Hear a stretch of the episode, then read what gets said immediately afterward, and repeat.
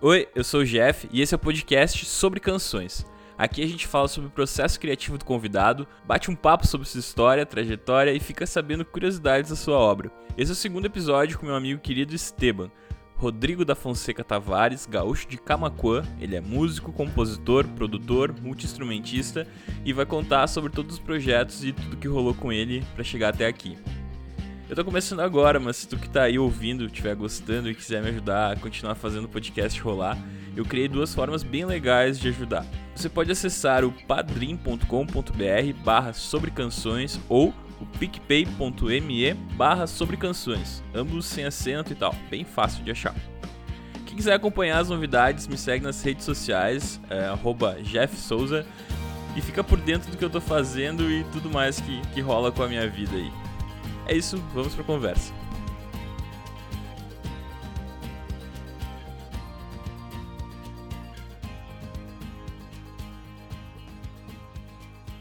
Bom, muito bem-vindo, meu amigo Esteban. Obrigado. Prazer te receber aqui. Vamos conversar sobre músicas. Cara, eu vi que tu tá compondo coisas novas. Como tá sendo esse processo e qual é a diferença desse, desse processo novo para os anteriores, assim? Eu sei que tu lançou disco por gravadora. Não sei como é que tá agora, se vai lançar esse por gravadora também. Como é que tá sendo esse processo exatamente de composição?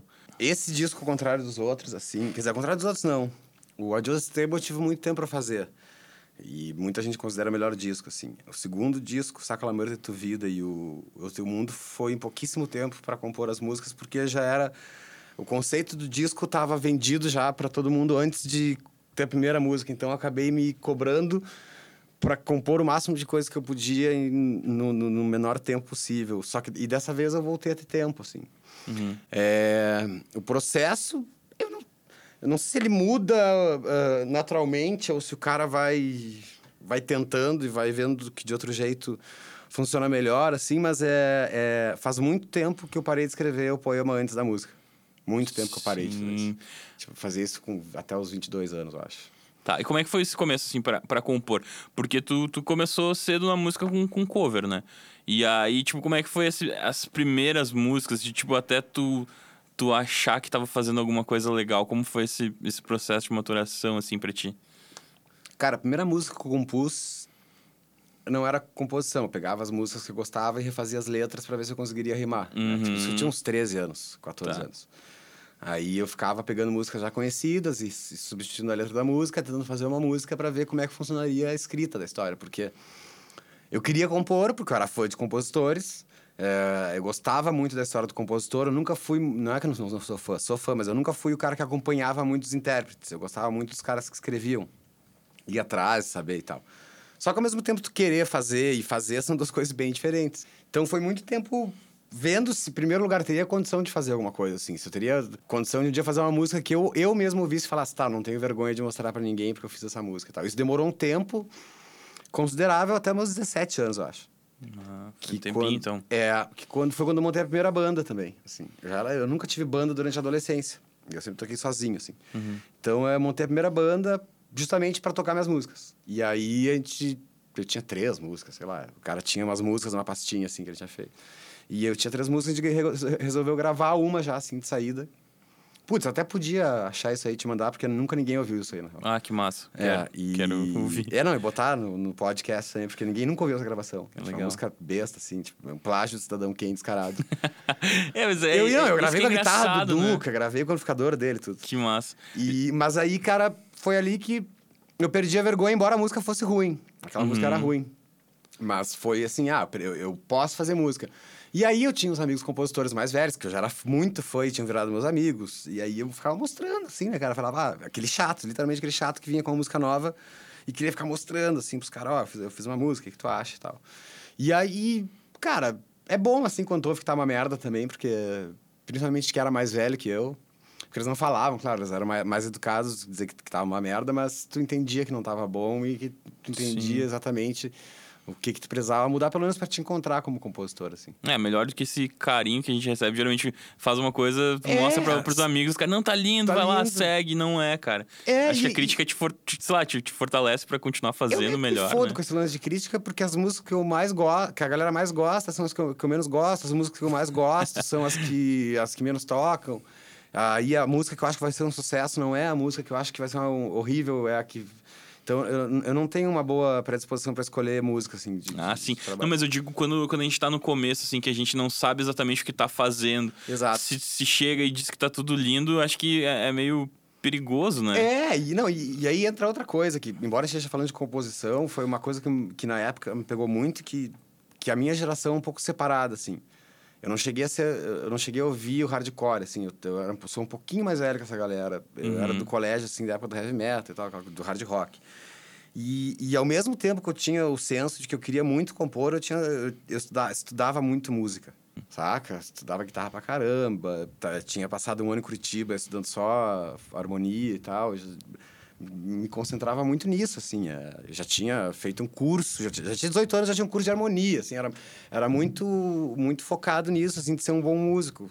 Que aí uma coisa que uma geração logo depois da minha já veio com... Não, não, ser punk é mais legal e tal. Sim. Mas aí, ser aí começou a ser punk nas letras também, né? Ficou- É, mas e como é que foi esse processo? Que, tipo, ah, quando a gente, sei lá, no começo a gente tem muitas referências e tal, como foi esse processo de, tipo, saber quem tu era dentro das, das tuas composições? Porque, como tu disse, tu, tu escutava muito hard rock, muito heavy metal e tal, e pra fazer música sem ser esse estilo, como, como, tipo, como é que foi É. essa descoberta pra ti, assim? Aí entra as bandas brasileiras, né? Entra Ah. o lance de ter conhecido as bandas brasileiras, porque eu sempre quis ser músico, eu nunca quis, quer dizer, né, não, para não não deixar o pessoal confuso.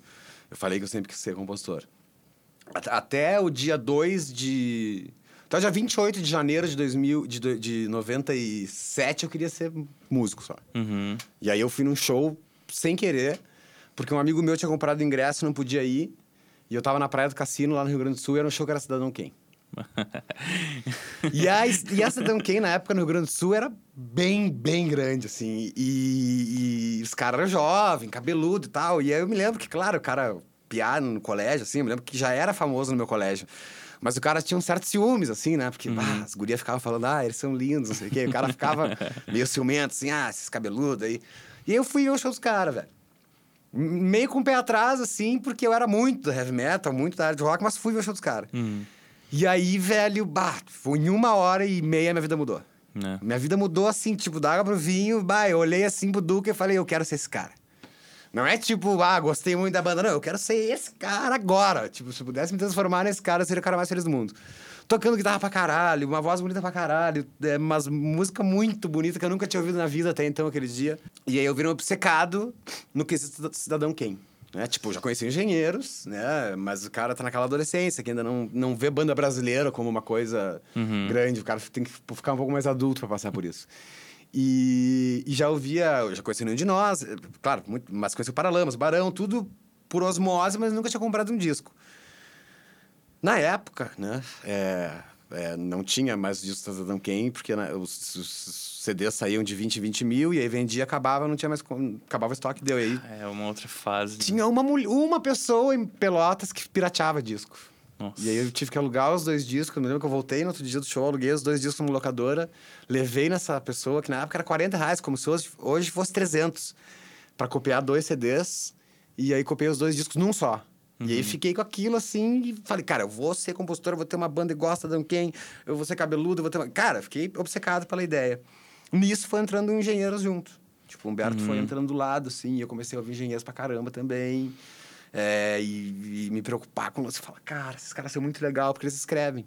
Eu nunca Sim. era assim, ah, nossa, o Humberto canta, o Humberto é cabeludo, o Humberto dá- pula, ou o Duca tá- toca pra caralho. Não, é tudo na cabeça, mas os caras fazem as músicas deles. Aí logo, então, esses caras te influenciaram Ah, no teu jeito tremer, de, assim, é os jeito de compor, no caso. tremer. Sim. Tipo?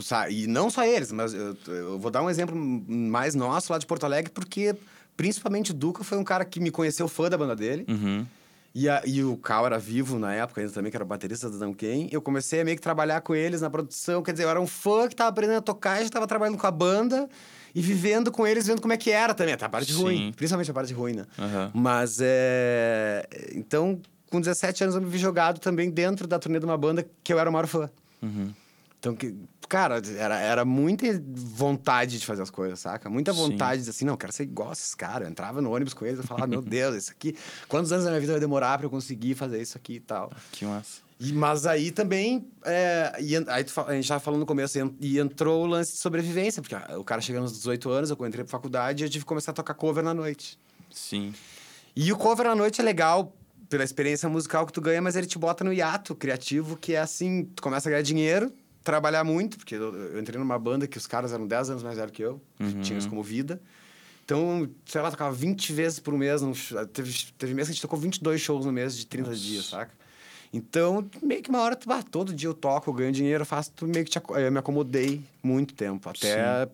ter ideia de fazer abril, aí foram mais três anos parados, assim, faz, fazendo música, mas Nunca Sem pretensão, gravando, sim. É, é. Nunca fazendo nada. E aí, como é que foi com o Abril, tipo, começar a colocar a, a, as tuas composições na frente pra galera e de, de ter um feedback, assim, do, do, pessoal? Como foi esse, esse processo, assim, da... Cara, Abril foi assim... Eu, eu, tinha uma música, que até hoje eu toco, que eu sinto muito blues. Uhum. E tinha Partindo.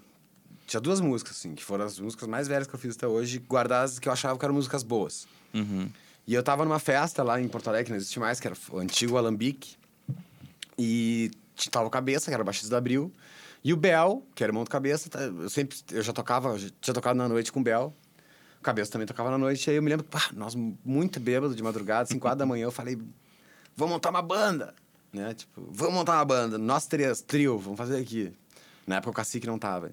Tá, beleza, amanhã, quatro horas, vou lá na tua casa ensaiar. A gente combinou assim, todo mundo bêbado. A gente acordou e foi ensaiar e tocamos duas músicas já que era a partir do Sinto Muito Blues, e eu fui para casa, comecei a fazer música, mas aí rolou um troço que nunca mais rolou na minha vida, assim, que foi uma vontade. Hum, eu não, não falo inspiração porque eu nunca. Poucas vezes eu, eu me peguei inspirado por alguma coisa assim, tipo, ah, eu vi um filme e escrevi uma música, mas. Uhum. É, ah, rolou alguma coisa na minha vida naquela época que eu fiz muita música em pouco tempo. Tanto que abriu em quatro meses de banda e tinha 12 músicas pro disco e tinha tirado fora Sinto Muito Blues e eu partindo já. Né? Nossa. Tinha tirado as duas músicas. A banda tinha começado com duas músicas, que quatro, quatro meses depois já tinham saído do repertório. E já tinha um disco pronto e a gente foi gravar com o Rodrigo Del Toro. Sim. Tinha quatro meses de banda. Como é que foi esse processo, esse processo inicial de composição que a gente falou? Que começou a produzir muito, muito, muito. Vinha letra primeiro, vinha música, tu Cara, queria. Era muita coisa na minha cabeça. Eu não consigo é. explicar como é que era na época, porque eu me lembro que eu enchia a pastinha, porque eu imprimia, eu, eu, eu escrevia na mão, depois passava o computador, imprimia e botava na pastinha. Quando via aquela uhum. porra da pastinha tava cheia, do nada. E aí realmente a gente tocava aquilo poucas músicas eu consigo lembrar do momento que eu Sim. escrevi a música, assim. Eu não sei, cara. Eu acho que era muita vontade, na verdade, de fazer o troço. Sim. Eu acho que a vontade era tão grande que aí o cara se obrigava a, a manter aquilo mais vivo possível e chegava em casa, pegava a guitarra e fazia uma música. E aí, claro, no crivo de hoje, com 36 anos, eu acho que, tá, não, eu, eu não botaria no disco, se eu pudesse voltar atrás, algumas músicas, Sim. botaria outras, mas na época tava ótimo na minha cabeça, assim, saca? Tava todo mundo, tava todo mundo tocando bem, todo mundo tocando. Tava todo mundo ensaiado, a banda era competente pra caramba. E, e foi lindo, assim, porque quando saiu, rolou meio que um. Ah, rolava meio que uma mística, assim, tipo, uau, é o disco bem gravado da cena. E a gente nem era da cena. Uhum. Né? A gente era uns caras que o, o, o, cabeça era fã de Aerosmith, eu era fã de Guns, saca? tipo, aí os caras. Ah, saiu o disco pelo Rubus Records, que era um selo na época importante no, no, no, underground. E aí todo mundo veio, meu Deus, a gravação dos caras, a gravação dos caras. Na verdade, ele, nem, ele é bem gravado pra caralho, foi produzido pelo Rodrigo Del Toro. Mas ele é muito mais bem tocado do que bem gravado. Na época o troço tava tão punk que os discos eram gravados de qualquer jeito. Uhum. Sem clique, sem porra nenhuma. Bateria você não sabia tocar música, você não sabia afinar. Aí a gente chegou com tá, todo mundo sabia contar até quatro e tocar. Bah, ficou como o disco mais bem gravado da época. Nem sei é, até por ter cancha de ser músico de, de fazer cover também. Acho que é, deu uma cancha de. Mas tem também. Eu acho que a cancha do cover é importante, mas, cara, eu acho que tem um lance lá na, na, adolescência que a galera foi perdendo com o tempo, que é o que eu falei antes, que é estudar música, velho. Sim. Tem que ter, um, tem que ter o teu colega para competir contigo ali na aula, ver quem toca mais guitarra saca? Tem que ter outra banda que tu tenha raiva pra tocar melhor que os caras. tipo, alguma coisa tem que fazer tu querer ser bom, velho, Sim. saca? Tipo, senão daqui a pouco tu fica fazendo sol e dó a vida inteira e Tá, é legal do caralho. Tem caras que fizeram carreiras assim, beleza? Sim. Mas é, eles têm outro talento que não é tocar sol e dó. Eles fazem umas músicas com umas letras de 3 km e tal.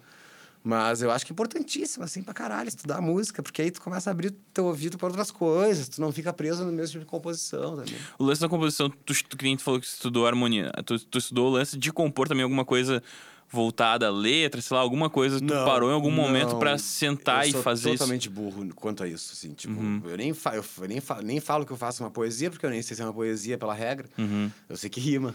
Mas é, eu sou totalmente uh, inútil quanto a isso. Tanto que eu tive duas propostas para fazer livro e eu neguei tipo, com toda a educação, mas eu falei, eu neguei os dois e-mails do mesmo jeito, falando assim, bah, desculpa, galera, eu não sei escrever. Uhum. Né? Eu, eu, não consigo sentar aí, por exemplo, se tivesse que fazer um texto gigante, um blog, eu nunca conseguiria manter vivo, porque não é minha praia. Minha praia é sentar Mas é total música. feeling, assim, pra É. te compor. Letra é total não, bah, feeling. eu sou, sou- Eu era bom no colégio em português, assim, mas não, não, não dá pra dizer que eu sou um escritor. Nem, nem perto Sim. disso, assim. É música mesmo, é música pop, é quadrada, letra quadrada. Pra muita gente faz muito sentido, óbvio, mas é...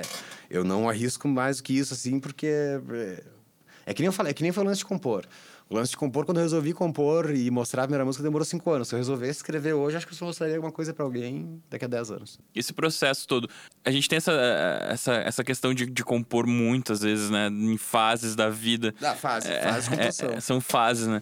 Como é que foi depois da, da Abril? Teve o lance da Fresno e tal. Como, ah, co- como funcionou dividir? Eu sei que muitas músicas você escreveu com o Lucas, né? Sim, Algumas músicas. sim. Como foi, assim, pra ti, que, tipo, fazia as músicas sozinho? Como foi compor com outra pessoa? E se tu puder pontuar algumas músicas que vocês fizeram juntos, assim, a também. gente, sem querer, a gente começou a compor junto antes da Fresno. Né? Hum. A gente estava gravando os discos lá em casa, estava gravando o, o primeiro disco, Quartos Livros.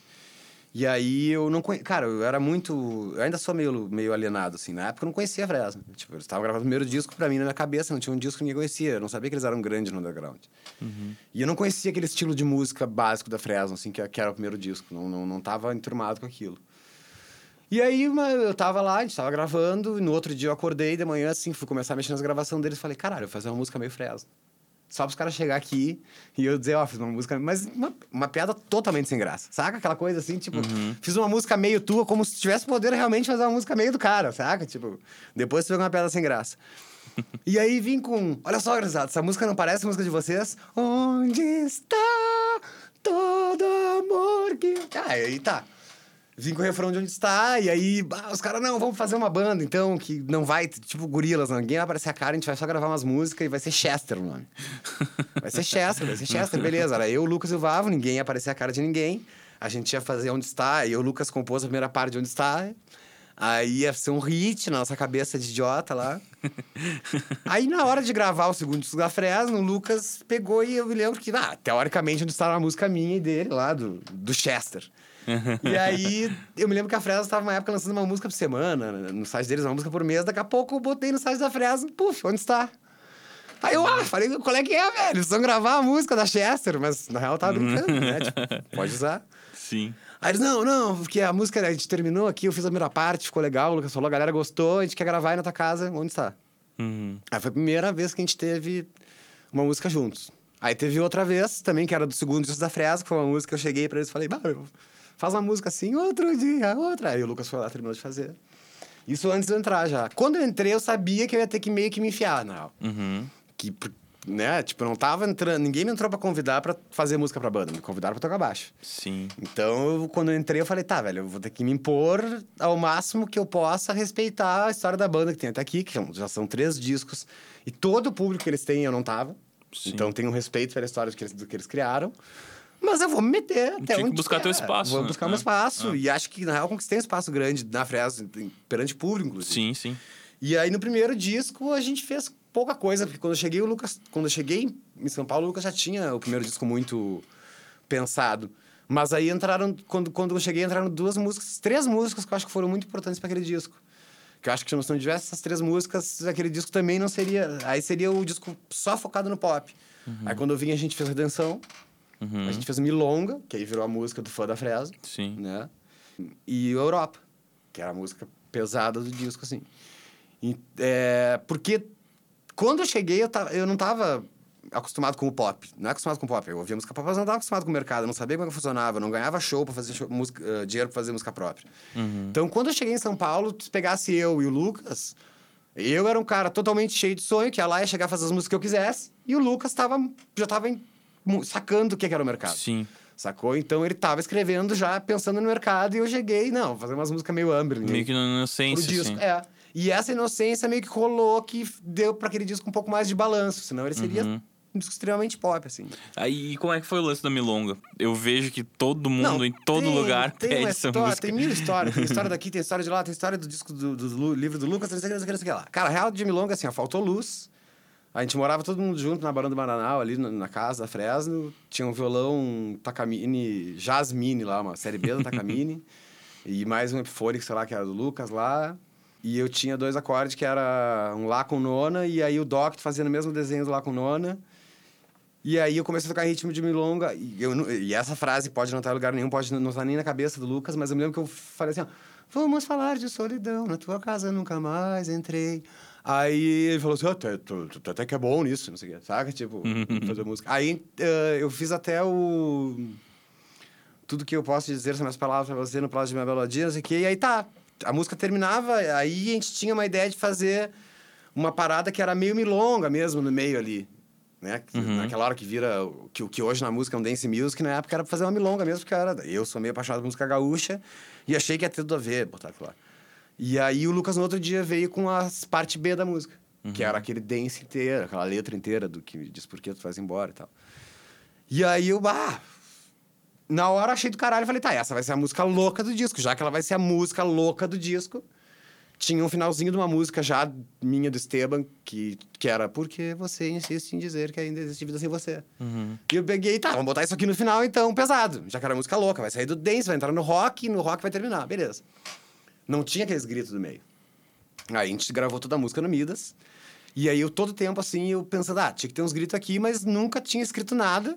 E no outro lado da cabeça, pensando assim, ó, tá, mesmo que eu escreva, o Bonadio vai chegar na hora e vai dizer, não, não pode ter grito. Eu achei, ah, ninguém vai entender essa história de ficar gritando em música aí, que eu tô louco. Mas aí na hora eu peguei, tava, tava só nós, o Paulo Anhaia no estúdio, já tava mixando, falei, cara, deixa eu gravar um troço aí, se o Rick não gostar, tira. Se a banda não gostar, também tira. Aí eu escrevi num papelzinho ali, quando você não esperava vai doer, não sei o quê. E deu muito certo, porque ele acaba bem no, no timezinho certo, assim. Acho que eu gravei uma ou duas vezes, assim, num SM57 na mão. E ficou. E aí aquilo ali, velho, eu não sei, tá? É legal tudo. Era pra fechar o disco, era música muito louca. Uhum. Eu achava a música bonita pra caralho, achava a música bonita disso também. Mas aí aquilo ali, o que, que aquilo ali se tornou pro fã, é um troço que aí, bah, eu não tinha ideia. Tipo, não é aquela coisa assim. Ah, eu, eu imagino que, que, que, Eu imaginava mais os fãs pirando em redenção, saca? Tipo, sei lá, outras músicas do disco, do que naquele momento especial que eu achei que muita gente ia dizer assim: não, ah, esse cara que entrou na banda é louco. Os caras ficam gritando e umas coisas nada a ver. E, bah, e foi ali que o troço. Aquela música virou religião, né, cara? A música Sim. virou um troço impressionante, assim. Eu fui em vários shows da Fresa depois que eu saí. E chega aquela parte, assim, vai, é, parece estar no estádio de futebol. É. E, cara, e, e, na real foi sem querer. Né? tipo assim, nem, nem foi que é então, assim, massa, assim, né? ah, vou planejar isso aqui, porque isso aqui vai ser planejado, porque na hora a galera vai chegar e vai gritar. Porque Putz. tinha o lance da inocência ainda, né? Nesse total, caso. Total, E aí, depois como é que foi esse lance dessa inocência, de, de tu ver que uma coisa que tu fez inocente teve uma repercussão diferente. Como é que foi no, no próximo trabalho? Tipo, isso influenciou de alguma revanche. forma? Aí veio o revanche, que aí eu fui mais inocente ainda. Ah. Aí, aí, que, aí que acho que tava o grande balanço da Fresno na época. Era um cara muito inocente. Não inocente, eu já, eu já não tava mais inocente, mas eu tava assim, ó, eu quero ser roqueiro, foda-se vocês. Sim. Sacou? Vamos tirar esses tênis, essas calças aí, vamos se vestir de preto. A gente tinha acabado de ver a turnê do Amberlin. A gente tava. A gente olhou assim, cara, a gente tá se comportando errado. Uhum. Saca? E musicalmente também. E aí eu tinha um monte de riff de guitarra pra uma banda de heavy metal que eu tava fazendo com outro amigo meu. Que eu tocava bateria na banda, mas eu tinha os riffs de guitarra que eu tinha feito. E um deles era o riff do Revanche. Uhum. Da música Revanche, que era um riffzão de metal, assim, que e aí, putz, cara, aí tem. Aí no revanche dá pra ver bem separado onde é que tava a cabeça de cada um ali. Tipo, tu vê as músicas que tem participação minha, são as músicas realmente pesadas e doidas do disco. E o Lucas teve o papel pop importantíssimo no disco também, que é fazer as músicas que foram singles do disco, né? Uhum. Porque uh, ali no, no, Redenção, eu tenho com o Lucas Redenção um uh, Relato de Homem de Bom Coração, Porto Alegre, que para mim é a música que, que, na época foi mais importante, assim. Uhum. É, Dilugue, né? Que foi uma coisa... Tipo, a gente tava no estúdio ali na... Em produção ali na Teodoro de Sampaio e eu... Ah, meu, por que a gente não faz uma música meio Rammstein, assim? Com uma levada de bateria assim, assim, assado. Tinha umas ideias, eu tava ouvindo uns Rammstein. E tanto que até ela saiu, o nome dela no arquivo de gravação no, no estúdio era Rammstein. No, no dia, assim, a gente resolveu fazer, botar o nome assim. E aí saiu o, o Revanche, cara, pra ser... Na, na, porque para a crítica foi o grande disco de virada da Fresno, né? Uhum. Mas aí pro mercado nem, nem, nem tanto, eu acho, assim. E aí, depois disso, claro, é a psicodelia total, que é o Cemitério das Boas Intenções. É, mas daí você já tinha saído do, do Bonadio e tal. Na, não, na verdade não. Na verdade, a gente foi ali que a gente conseguiu sair. É que vocês estavam. A gente não, cara, na verdade, hoje, hoje eu posso contar porque eu uso campeão, já faz cinco anos, foda-se. É, Mas assim, ó, o que aconteceu? A gente tinha um EP extremamente diferente, extremamente pesado. Acho que foi a época que eu mais me envolvi na composição também da banda. Uhum. Pra lançar. E ligando pro estúdio, querendo lançar aquele EP que, se tu for ver, ele é do caralho pra quem é fã.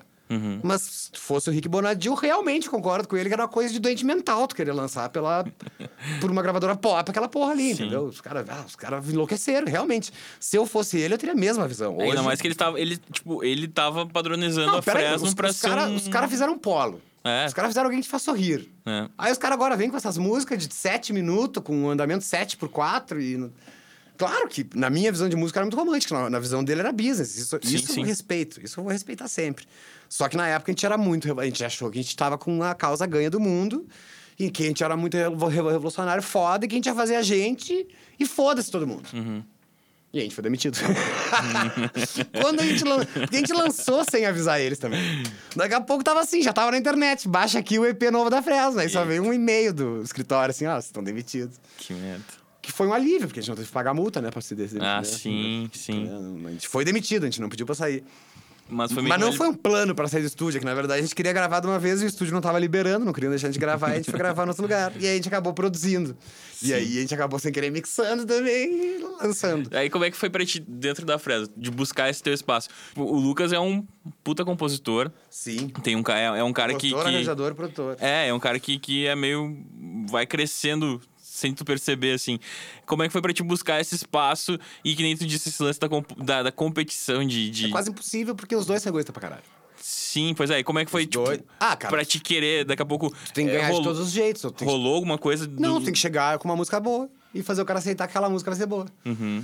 Né? Tipo, é, o único jeito de ganhar, não adianta tentar virar mais amigo, não adianta querer puxar o saco, porque na verdade o, o comando da, da, da, da, da cavalaria era ele, era ele, ele é o cara que vinha compondo até Sim. então todas as músicas da banda. E eu entendo que pro cara também, pra vaidade dele, é difícil fazer todas as músicas da tua banda e chega um cara, entra e quer fazer um monte de coisa contigo. Uhum. É difícil isso aí pra caralho. Mas na época, o único jeito que eu tinha de provar que dava pra fazer era fazendo e mostrando. Não adiantava ficar conversando com o cara e não mostrar nada. Mas quando tu sentava pra compor, tu pensava assim, cara, eu preciso fazer uma música assim, que seja assim, pra chegar em tal lugar. Ou não, não, acho que aí essa preocupação na época da Fresno não tinha, porque eu sabia que o Lucas ia vir com a música pop que o Rick Bonadil queria. Tá. Entendeu? Então, tipo assim, ó, já sei que o Lucas vai fazer as músicas pop, que é o que a galera da gravadora quer. Então, eu vou, se eu fizer alguma coisa, eu vou pro outro lado. Tá, mas e quando tu fazia, tu pensava, tipo, ah, isso aqui o Lucas vai gostar, isso aqui a galera vai gostar. não, era... você- Eu vinha e mostrava a ideia, né? A gente Fazia. Nunca sentou e fez uma música junto, fora, Milonga. E era sempre um cada um na nossa casa. Aí eu mostrava um riff, amanhã ele vinha com um riff com um pedaço de letra. Aí eu, ou eu mostrava metade de uma música, ele levava metade da música e terminava. Sim. Nunca foi junto, assim, nunca sentamos. A única música acho que a gente sentou pra compor foi uma música do NX0 que a gente fez. Que a gente fez pro NX0. É, isso eu ia te perguntar também, como tu tava contando essa questão de, tipo, compor, sempre pra, pra ti sempre foi meio que uma coisa natural, nem, nem sempre é sentar e fazer uma música. Você já chegou a compor pra alguém, então compôs já pro NX0. A gente compôs pro NX0 numa fórmula matemática na, naquele dia, né? Uhum. Que aí foi tipo, ah, como é que é? A gente tentou entrar na cabeça dos caras do NX0. A música entrou no disco, mas eles acabaram nem tocando, eu acho.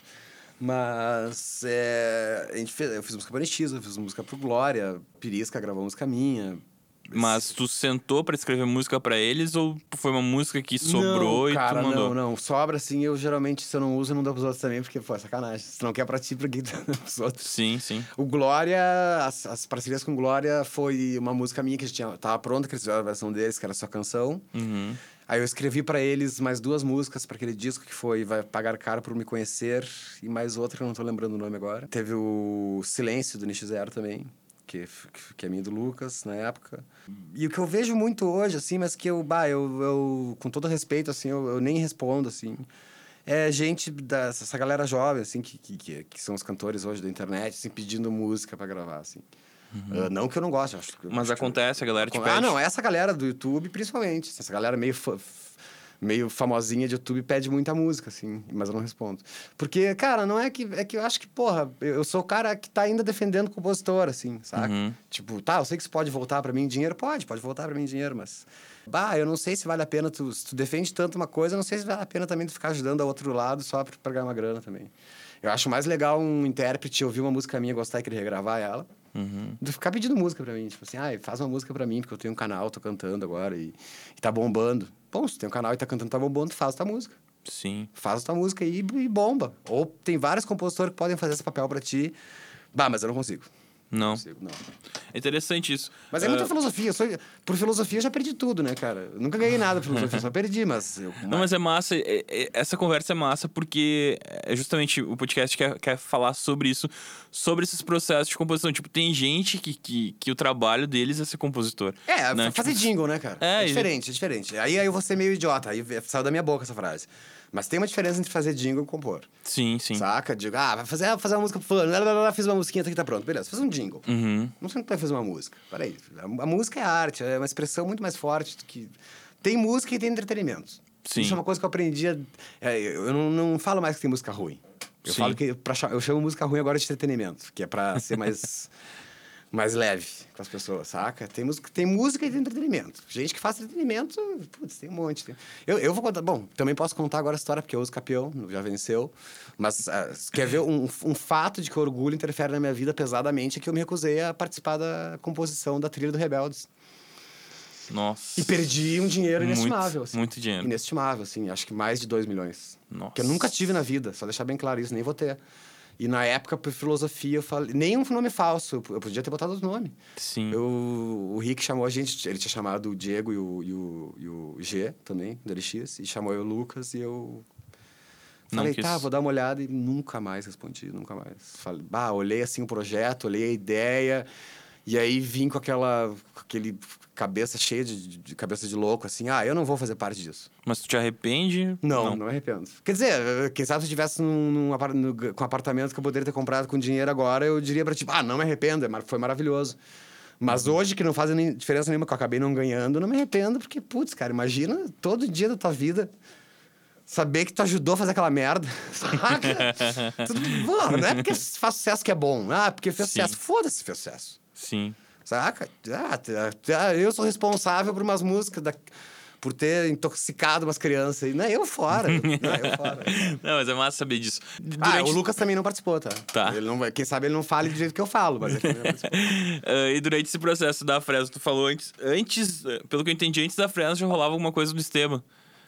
Ou Não como foi esse processo? O lance do Esteban foi assim, ó. Tá, cheguei em São Paulo, abril provavelmente vai acabar, embora a gente acreditasse que não, mas é, o, o- consciente dizia que abril ia acabar. Uhum. E não ia conseguir ficar tocando. E aí eu tava na Fresno uns seis meses e, já, e a gente já tinha feito as músicas lá do Redenção, Redenção tava sendo gravado, eu falei, cara. O Lucas tinha lançado o Bishop também, já, já tinha um projeto solo, então eu pensei assim, acho que pra banda não vai pegar mal. né? Se o vocalista já tem um projeto solo, foda-se, fazendo também. E aí eu, eu, ah, eu achava eu, Tavares horrível, né? O nome artístico. Na Fresno eu achava ok, porque era uma banda, me chamava de Tavares e tal. Rodrigo Tavares eu achava muito comum, e aí eu, ah, eu era muito fã do Stephen, aí eu, num dia eu fui ler o cabeçalho do blog dele, na época, né, tinha blog. E aí muito sinal de Deus, assim, embora não acredite. Eu, é, eu não acredito em Deus, mas falei que foi sinal de Deus. É, eu abri o cabeçalho do, do, do, do, do- do- E eu procurando um nome pro projeto solo, assim, abri o cabeçalho do, do blog dele e dizia Call Me Esteban. Nossa.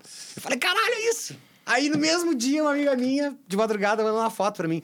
Ah, eu tava. fui pro Uruguai e achei um muro de lamentos, olha que a fuder, tipo assim, que o pessoal ia pichar pra lembrar dos mortos, né? Uhum. E tinha gigante, assim, um Adios Esteban. Nossa.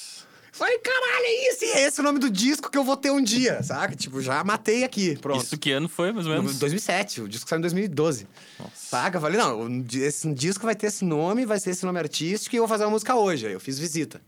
Em 2007, que aí tinha uma narração do gol do Inter pra dar um match com a anoiteção em Porto Alegre do Humberto, que tinha narração do gol do Grêmio.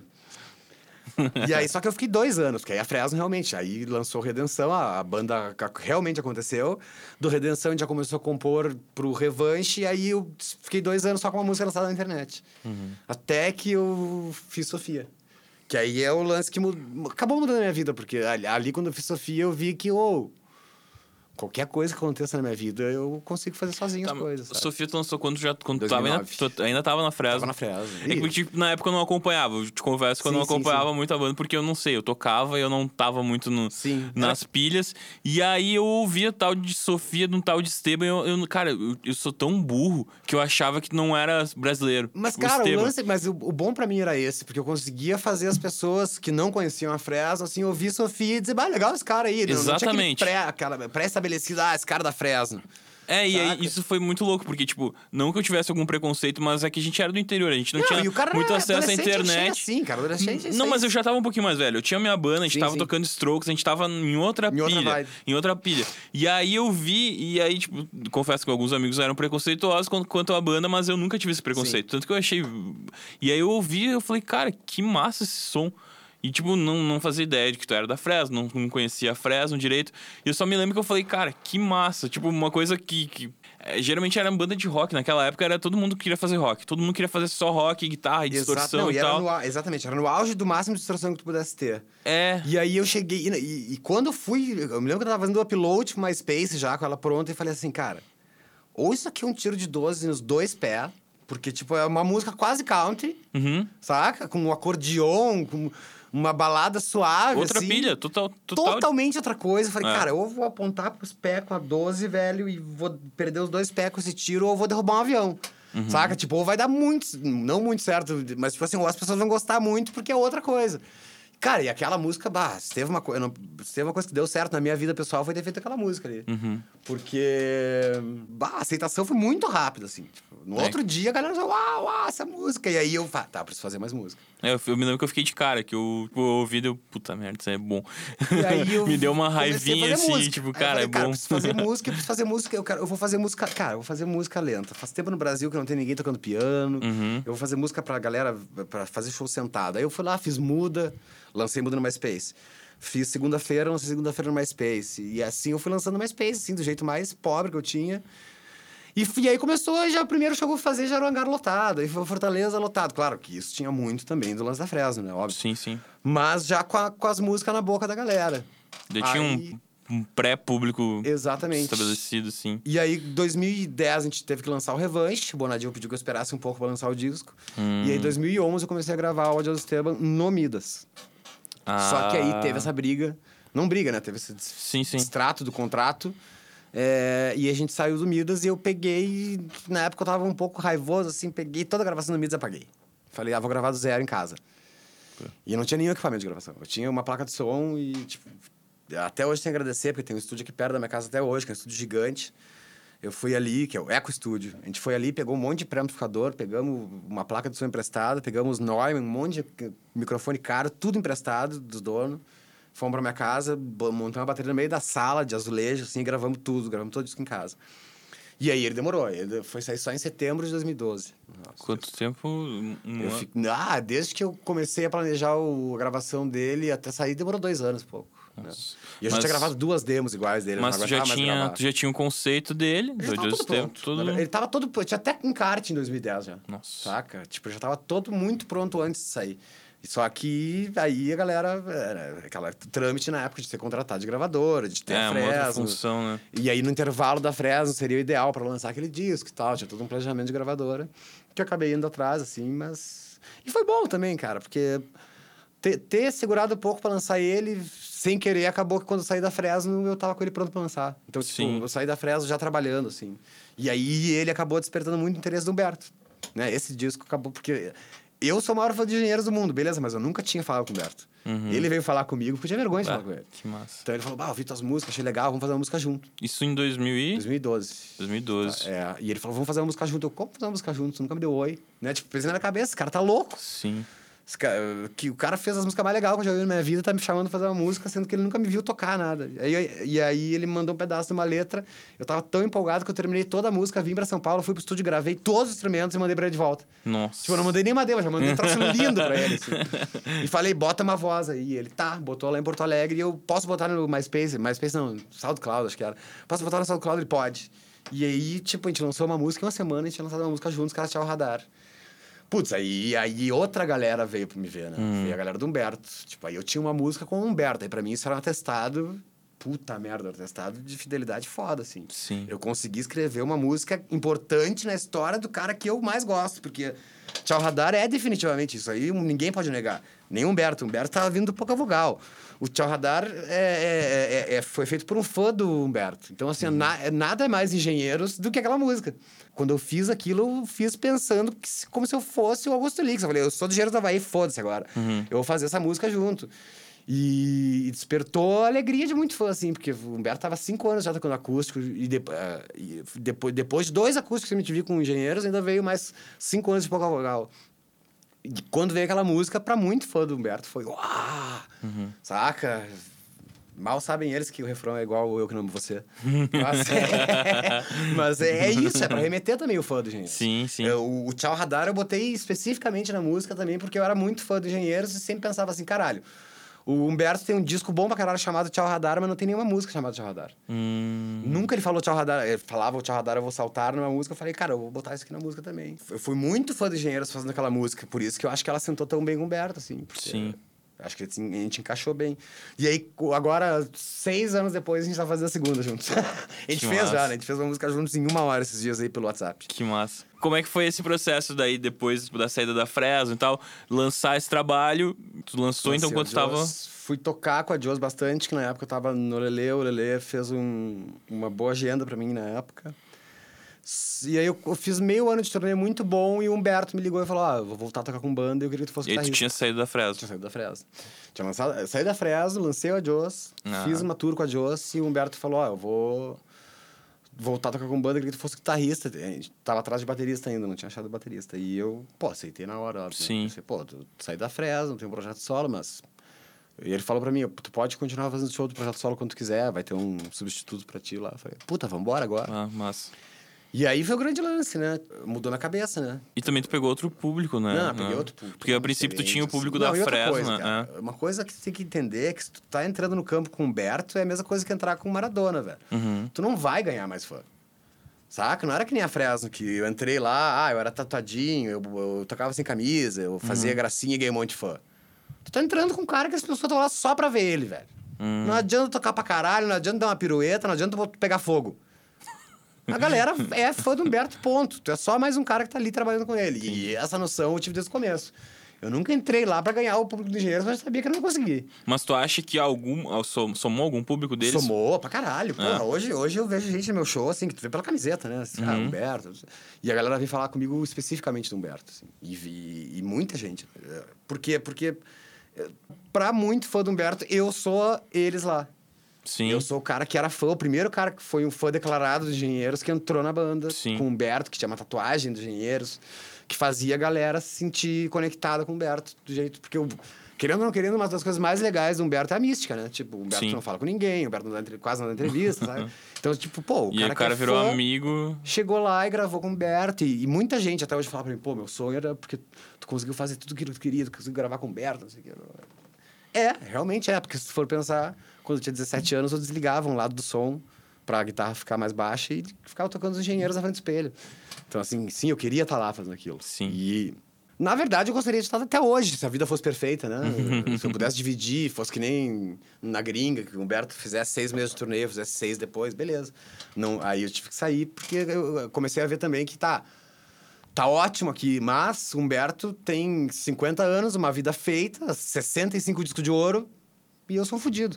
Né? Então, tipo, eu preciso continuar atrás do meu objetivo. E aí ele entendeu perfeitamente, tanto que foi o único lugar que eu pedi pra sair, que me falaram na minha vida assim, ó, quando quiser voltar, volta. Que massa. Saca? E aí o amor que eu tenho pelo Humberto por causa disso não tem preço, assim, cara. Porque, pô, o cara é estabelecido, uma mega carreira. Aí olha pra um guri que nem eu, assim, que é fã e tal. Ah, que não agreguei nada, porque muita gente veio falar, ah, Humberto é esperto, te levou junto pra levar o público adolescente. Cara, esse argumento é muito burro. Porque, na real, o público adolescente do Humberto é infinitamente maior do que o público adolescente que eu tinha na Fresno. A galera que não sabia só, a galera era muito desinformada. Então, o que passava na Sim. Globo é o que valia pra eles. E quando eu cheguei no show do Humberto, os adolescentes não estavam nem aí pra mim, velho. Não tinha ninguém lá pra minha causa. Sacou? Então, tipo, essa história que os caras vieram, ah, porque o Humberto também te quis por os motivos dele. Hum, Desculpa, mas esse argumento é ruim. Eu acho que só foi legal da parte dele. Eu não tenho que falar do. Acho que é, o, o mais legal da minha vida é que os maiores ídolos da minha vida, tipo, tá, fora o Fito, que eu não conheci pessoalmente, eles sempre foram mais do que legais comigo, assim. Eles, eles nunca foram só cordiais. Todos me ajudaram bizarramente na vida e propositalmente, assim. Saca? Ai, que massa. Isso que eu acho que é o papel do, do artista, né? Porque além de influenciar o cara, é, é massa tu, tu influenciar como pessoa. Que nem quando eu te conheci, agora falando pessoalmente, eu não sabia como tu era, né? Tu, tu tem a imagem ali das redes sociais e tal. E aí eu fui abrir um show teu em Porto Alegre, acho que foi. E aí eu fui pro, pro camarim e pensei, ah, vou dar um oi pra ele pra ver qual é que é, né? E aí tu, pô, Jeff, conheço teu som, não sei o quê. E aí falou do Fandangos, que eu sacudi o Fandangos. Aí eu falei, cara, que cara massa, velho. e aí, tipo, e aí tu vê, tu começa a ver. Eu, não- eu, não, eu não conhecia a Fresno, conheci o Sim. Lucas no programa. Sim, sim. E aí tu começa a ver os caras que, tipo, pô, tá todo mundo trabalhando, cara. Tá todo mundo Tá todo trabalhando, mundo cara. trabalhando, tá todo mundo buscando seu espaço também, tipo, não, não tem jogo ganho, cara. Cara, eu vou te dizer que da nossa geração, assim, do nosso tipo de som, né? Dessa galera que escreve ainda e faz música. Eu não vou, não vou dizer música séria, muita pretensão dizer que eu faço música séria, outros não, mas. Que não são de entretenimento, é, bah, velho, tá todo mundo fudido. Quando, fudido que eu digo assim. Não, a gente não tem aquele, aquela folga misteriosa que a galera que acha que a gente tem. Que é tipo, ah, agora o cara vai pra Los Angeles. Quem tá indo tá pagando 12 vezes, galera. Não é assim, é. Não é, a gente não, não tá sobrando, assim, que nem era na cabeça da galera que tu tem 300 mil seguidores, tu tem tudo. Ah, mas mesmo assim, ainda tem muita gente que vive essa questão do artista ser, o- ser um cara no pedestal lá, que, tipo, é intocável e tal. E é massa quando tu vê o respeito que, a- que essa galera tem, que tá trabalhando, ah, tem com, com os mais novos. Tipo, Pô, tu tá tirando teu tempo pra estar gravando aqui comigo, enfim. Obrigado mesmo por Mas ser é cara. é, que é o- e, e é massa isso, tu vê que os caras que te influenciaram ah, são esses caras que hoje tu tá sendo a influência É. pra outra galera. É. Entende? E, é que, cara, assim, ó, por exemplo, que o Duca, isso eu vou falar, já estava de composições, é extremamente importante frisar. O que o Duca fez por mim, eu acho que eu não conseguiria fazer por um parente ainda. Uhum. Saca? Tipo assim, do tipo, bah, esse cara é meu fã. Putz. isso- Vou falar a verdade agora, assim. Fã é legal pra caralho, é a coisa mais importante que tu tem. Só que se tu sai pra ele dentro, pra dentro da tua casa, ele vai te idolatrar. Entendeu? Ele não vai conseguir ter uma conversa. Geralmente ele não tem uma conversa que nem teria com um amigo teu. Sim. Então, assim, eu não sei o que, que teve na cabeça desse santo homem na época de pensar assim, não, vou ajudar esse guri. Porque ele, pô, eu era um fã dos caras pra caralho, vivia enchendo o saco, fazendo pergunta chata, sabe? Ai, aquela música, como é que fez? sabe? Uhum. Mas como, como, Me ensina a tocar essa música. E o cara vinha e ensinava. como é que tu sabe? chegou nele? Cara, eu cheguei porque eu tava morando em Curitiba na época lá, quando eu fui estudar, e eu peguei um ônibus pra ver só o show deles pela. Que era. Que tinha show deles que eles iam tocar no planeta. Pra mim, que era de Curitiba, era impossível. Eu tava, só podia sair quando tava de férias, tava de férias do colégio na época, e teve Planeta Atlântida 99.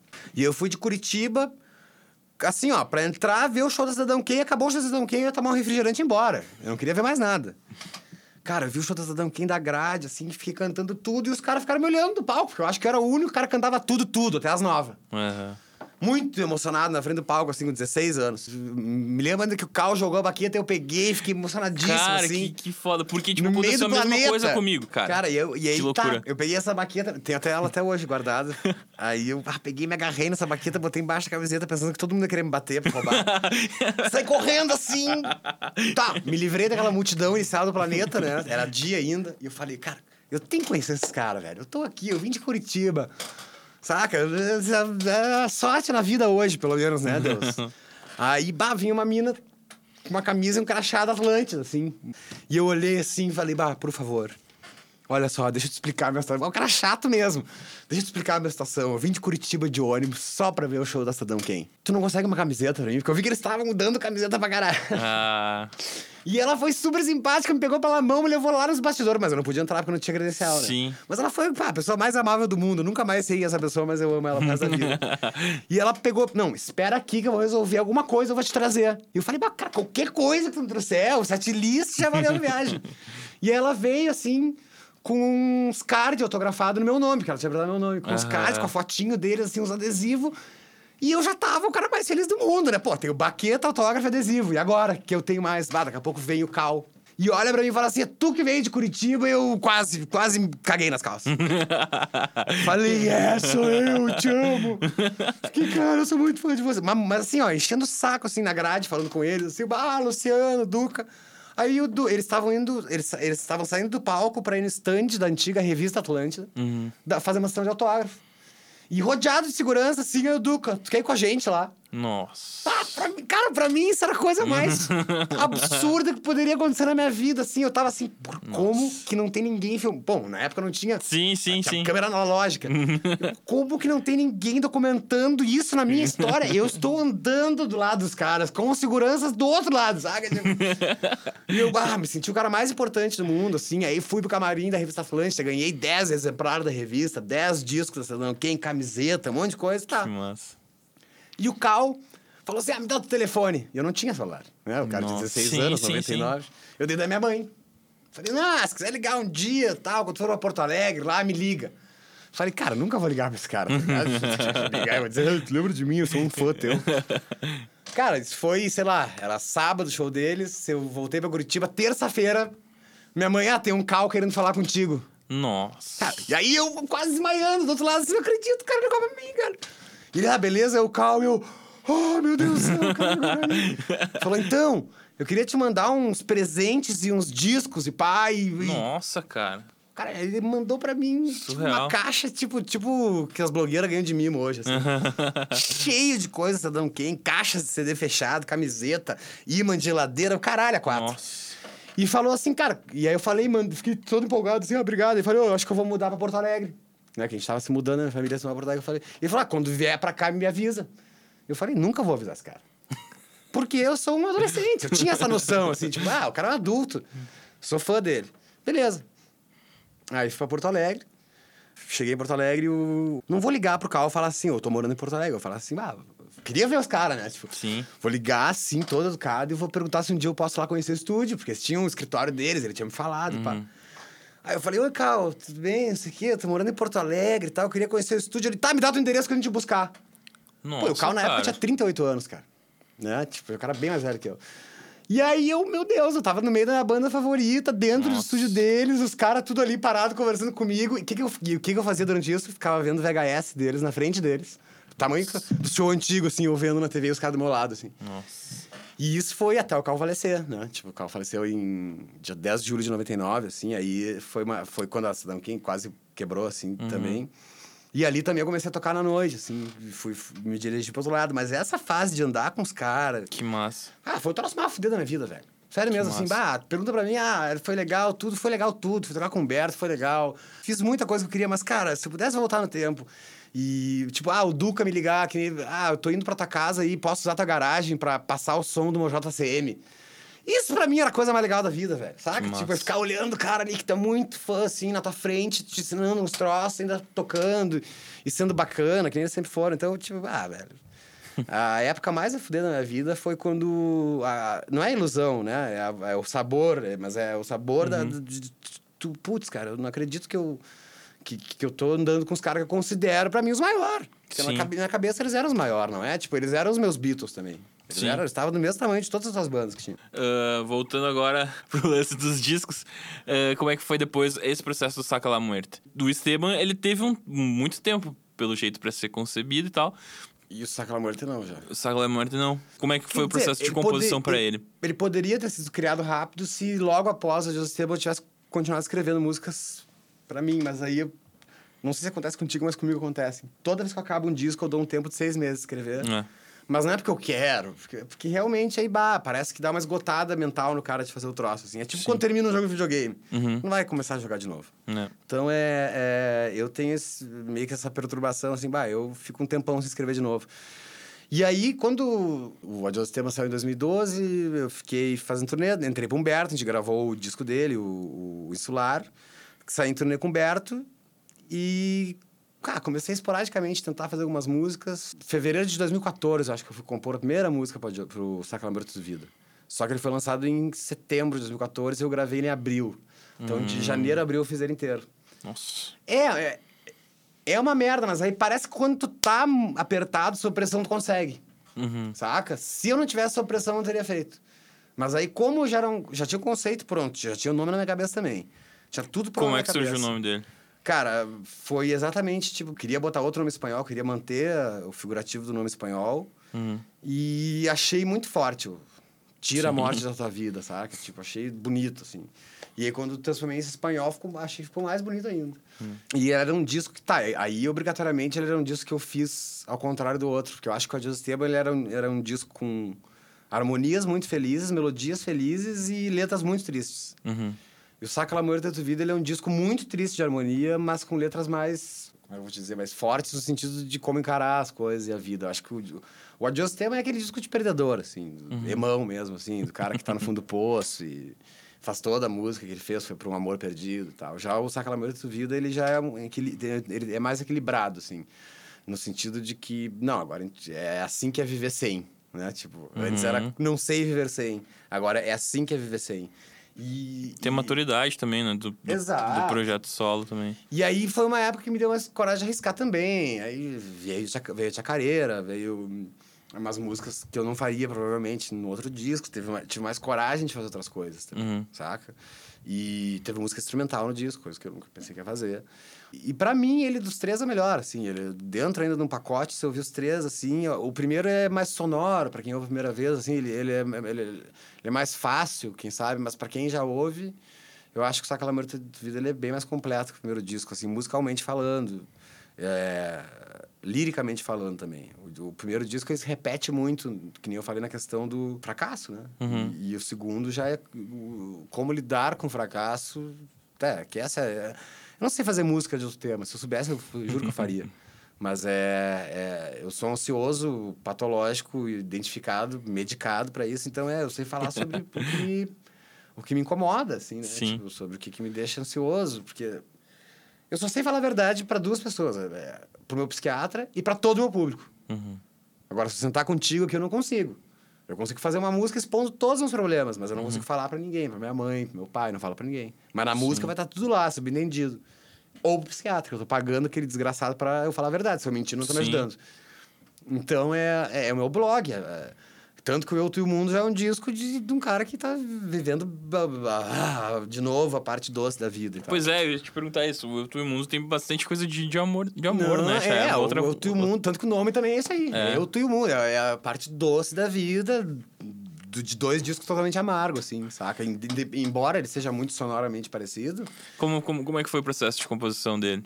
Cara, esse disco foi, esse disco foi mega supressão também. Esse disco eu acho que eu fiz em um mês e pouco. Claro, eu, eu revivi duas músicas antigas, mas as outras oito foi uma questão de um mês e pouco. Uhum. É, eu me lembro que nessa época eu já tava te acompanhando, então eu me lembro que foi meio... que- Eu tinha quebrado a perna e não tinha nenhuma música ainda. Aí, claro, Nossa. fiquei um mês deitado com a perna quebrada em casa, fiz cirurgia e tal. E aí, nesse tempo de cirurgia, o meu empresário falou assim: cara, eu consegui um troço com a Sony, eles querem umas demo pra agora. Uhum. E aí eu tinha o estúdio montado aqui embaixo, eu peguei só os monitor, o computador e um, mouse e fui, levei pro meu quarto, que eu tava fudido ainda, quebrado. E comecei a fazer música sem parar, assim, tipo, ah, vou fazer todo tipo de música que der pra fazer. Aí eu pensei, tá, o que, que eu posso fazer que em um mês eu consiga fazer um disco e que vai fazer render um material pra esse disco? Bom, onde é que eu parei de viver no Sacalamor dentro da vida? Saca? Onde é que. uh, Como é que a minha vida parou? Onde é que tava ali quando eu lancei e onde é que ela caminhou até agora? O que, que aconteceu ali? Então, assim, se fosse uma ordem cronológica, putz, aí eu poderia te dizer, ah, 2014 a noite de Berlim. Saca? 2015 aconteceu tal, tal, tal música. 2016 aconteceu tal, tal, tal música. Porque aí eu peguei os anos da minha vida e vi, tal, o que que, o que que me decepcionou aqui, o que que foi legal pra caramba. E claro que aí, nesse disco, acaba, tiveram mais coisas legais que decepcionantes, assim. mas- Sim.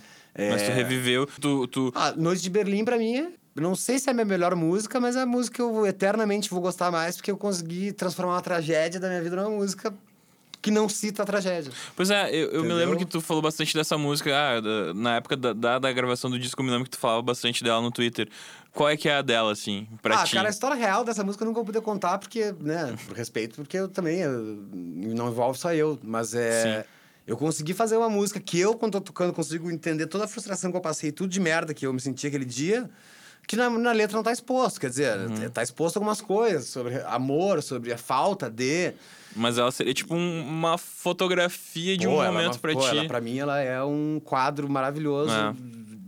do, do Van Gogh, assim, do, Uhum. da- da- do momento que eu passei. Eu, eu sou tão apegado nela porque eu consegui transformar numa... Eu, eu consegui não ser direto Saca? Eu- tudo que aconteceu de, de ruim que transformou aquela música, eu consegui não ser direto, assim. Eu não precisei falar sobre o que Sim. saca?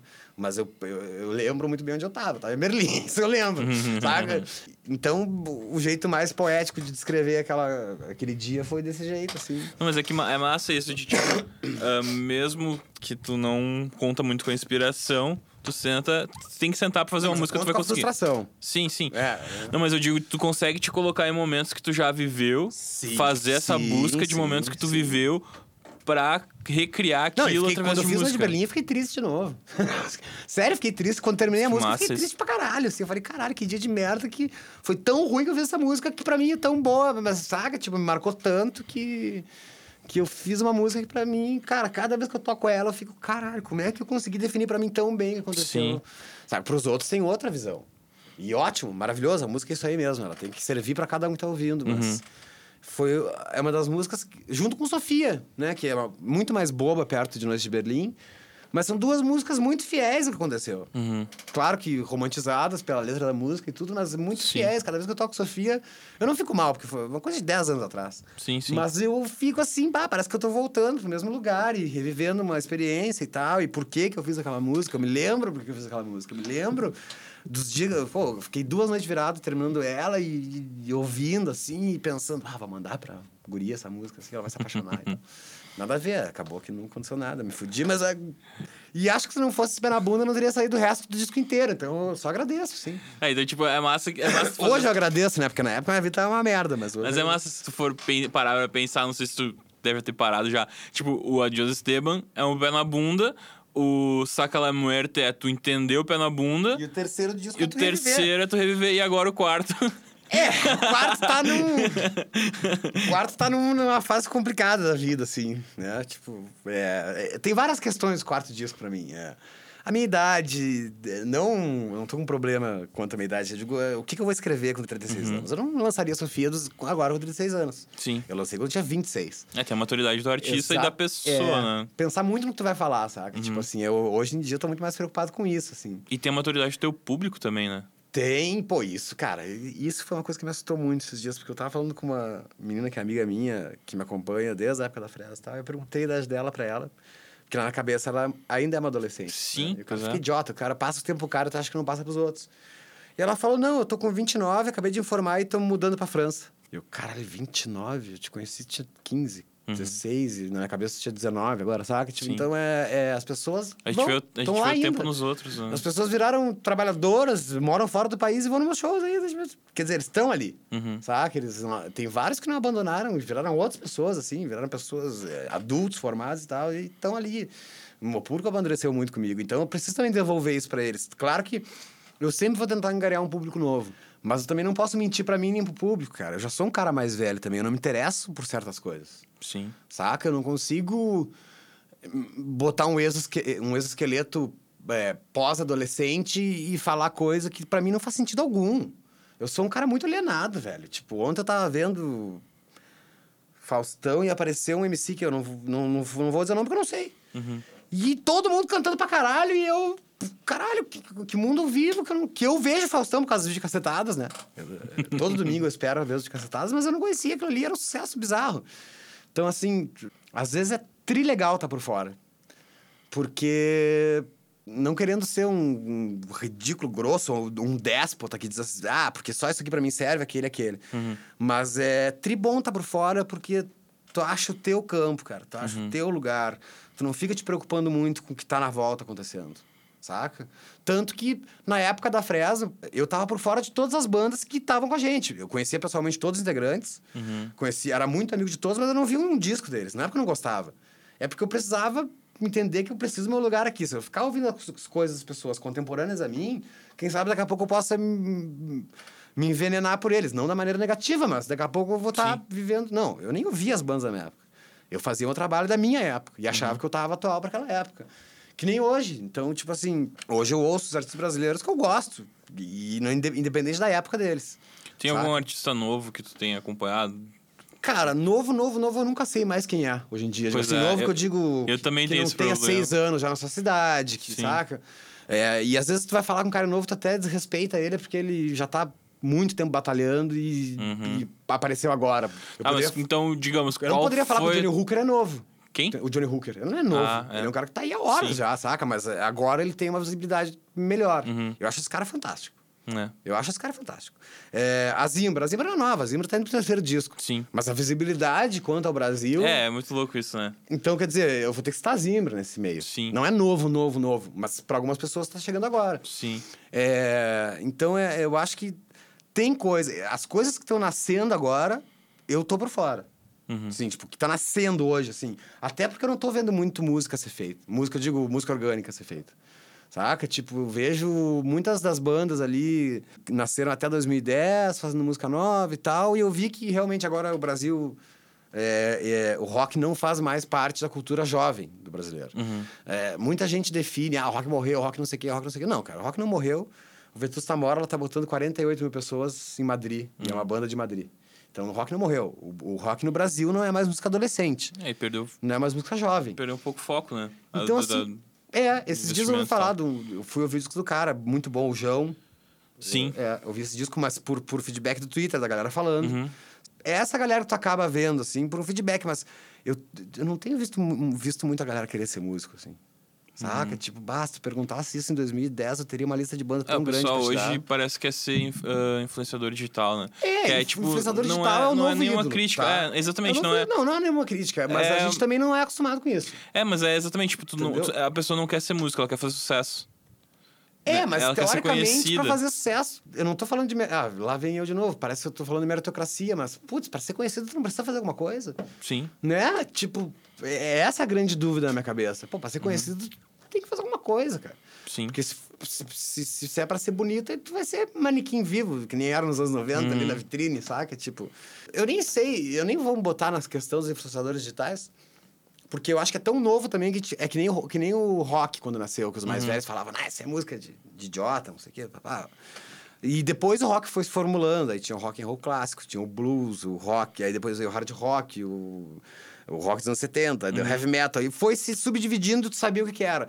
Um influenciador digital, o youtuber, ele é muito tudo igual ainda.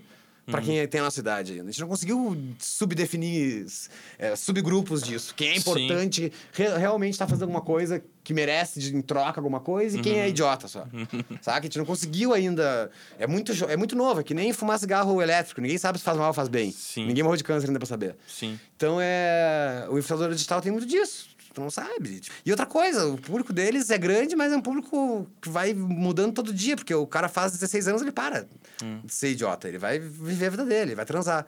E aí vai outro cara de 14 Pega o lugar dele. pegar o lugar dele, durar mais dois anos ali. É, a gente tá vivendo, do que a gente tá falando, um momento que é muito volátil, assim, né? Muito, parece que às vezes é tudo tá meio descartável. O momento mais superficial da história É. da arte brasileira. E tudo é muito Brasileira. O mundo tá bem, descartável. tá? É. Os Estados Unidos e o Brasil estão uma merda nesse sentido. Sim. Como, como tu vê o lance da música descartável hoje? De lançar toda hora, lançar single, lançar um single por semana, um single por mês. Como tu te encaixa nesse período atual, Ah, assim? Cara, assim, ó, não pode vencê-los juntos a eles, né? O lance Sim. do disco, infelizmente, bah, tá morrendo na nossa frente. Mas ninguém vai comprar se tu lançar. Então, né, o que, que adianta tu ser todo romântico, ficar lançando e ninguém comprar um disco? Uhum. Então tu tem que te adequar à nova regra. A nova regra hoje não é mais o MP3, é o streaming. O serviço de assinatura chega pra ti como uma gravadora e te fala: ah, se tu lançar um single por mês, a gente vai te dar mais exposição se tu lançar um disco de uma vez só. E aí tu vai dizer o que de volta pros caras, saca? Tipo, é a moeda que tu tem. Então, o lançamento de singles. Aí eu posso dar mil artistas. Eu não sei se a Anitta tem um disco, eu não sei se a. Se a MC Loma tem um disco, eu não sei se o Nego do Borel tem um disco, não sei se o Thiago York tem um disco. Pra mim, eles lançaram só single. Vários, bons, tudo certo, todos deram certo. Sim, sim. Mas eu não sei se eles têm um disco pra mostrar. Acho que isso é é bom pra quem faz música ruim e é ruim pra quem faz música boa. Por quê? Pra quem faz música ruim, tu tem um tempo violento pra tu conseguir ter música boa. Tu lança um single hoje, aí tu procura 10 compositores até o mês que vem pra fazer a tua música. Já que tu não sabe fazer porra nenhuma, aí eles com outra música boa pra ti. Sim. E aí tu acaba lançando só single bom, porque tu tem tempo pra isso. Pois é, mas aí como Pro é que. cara que faz um disco... Desculpa, só. Pro cara que faz um disco com contexto, tu tá fudido. Pois é. Como é que tu vai lançar tua música de 7 minutos, aquela? É. Muito louca. É isso que a todo. gente tava, eu tava comentando com um amigo meu, a questão de, de como tu te posiciona como um artista, né? Porque eu acabei de lançar um disco que, se eu fosse lançar um single por mês Fudeu, do disco, Fudeu não disco. faria sentido. Então, Porque é, tem exato. músicas ali que pra mim, funcionam como um conceito. Eu acho que tu também tem isso. Nossa, é óbvio, é Né? então, óbvio, que nem a gente tava conversando que tem uma música. Senão o cara faz jingle. É. Entendeu, velho? Que tu fez uma música ali que a gente tava comentando que ela é Havana, Uhum. né? Então, tipo, tem todo um conceito dela. Pô, se daqui a pouco tu vai lançar o single, tu vai pensar, Não tem como cara, uma música de Pistols 7 é uma minutos e música- 10. Tipo, tu imagina assim, em 92 o Guns N' Roses viesse só com November Rain. Por Uhum. mais bonita que fosse. Ah, o primeiro lançamento tem 8 minutos e 12. As rádios diziam assim, nem fudendo. Sim. Mas acho que também, acho que existe espaço pra essa galera que lança música todo mês e existe espaço pro artista que tem um conceito que lança o disco, porque teu público é o público que vai consumir o disco, que vai, total, vai no total. show, vai cantar. Mas, mas assim, ó, o que, tá, que eu, o que eu vejo que tá sendo negado pra quem faz o disco é a vitrine, entendeu? Hum, entendi. Tu, tu faz um disco com 10 músicas. Aí a plataforma de streaming toca uma lá nas playlists, tal, combinado com a gravadora, sei lá o que, que é. Uhum. Ela faz sucesso com aquela música. Eles não começam a tocar a segunda a música, a terceira música que nem era antigamente na rádio. Não, eles vão lá e pedem pra fazer uma versão acústica pra comemorar que aquela música tocou pra caralho. Entendi. Da mesma música. Entendeu? Então, tipo, putz, daqui a pouco tu, tu tem um monte de coisa a mostrar e tu não consegue, cara. Porque, Claro, tu consegue porque hum, algumas pessoas vão no teu perfil, vão, vão ouvir as outras músicas, mas é, tu não tem mais aquela coisa de lançar um disco e trabalhar três músicas, quatro Sim. músicas, não. Agora, a primeira avião bateu 6 milhões no Spotify e os caras mandaram um e-mail. Ah, precisamos de uma versão acústica para comemorar os 6 milhões. Puta merda, sério? Saca? Tipo, tá, eu gravei a versão acústica, claro. Sim. Não tem, eu tenho um estúdio, pra mim não tem problema nenhum, mas... Porra, tem mais oito músicas novas nesse disco aí. Né? E aí tu Sim. fica meio que de mão atada, porque tu também não pode ser um estúpido com ninguém. Sim, sim. Digo, tu não pode... eh, Se tu argumentar demais, tu também acaba perdendo a boca. Então, porra, é foda. Tu tá falando da- da- do primeiro avião que ela atingiu 6 milhões e tem músicas que tu gosta e tem músicas que tu não gosta. A gente conversou sobre isso antes. Sim, Qual pô. das músicas que mais fez sucesso, assim, que tu. Não que tu tenha te arrependido de compor, mas não, que me tu. arrepender não me arrependo. É, mas que não que tu que fosse pensa, single, por exemplo. Assim, ah. Saca? Que seriam músicas que a gente falou, dentro do contexto do disco elas estavam ok. Mas quando, quando eu fiz ela, eu nunca imaginei que ela fosse ser a música. Uhum. Cigarros Capitais, que é uma música que pra dentro do Saca de Vida eu acho ela totalmente ok, mas o sucesso paralelo que ela fez não, não faz sentido nenhum na minha cabeça. Porque ela é uma música, pra mim, ruim.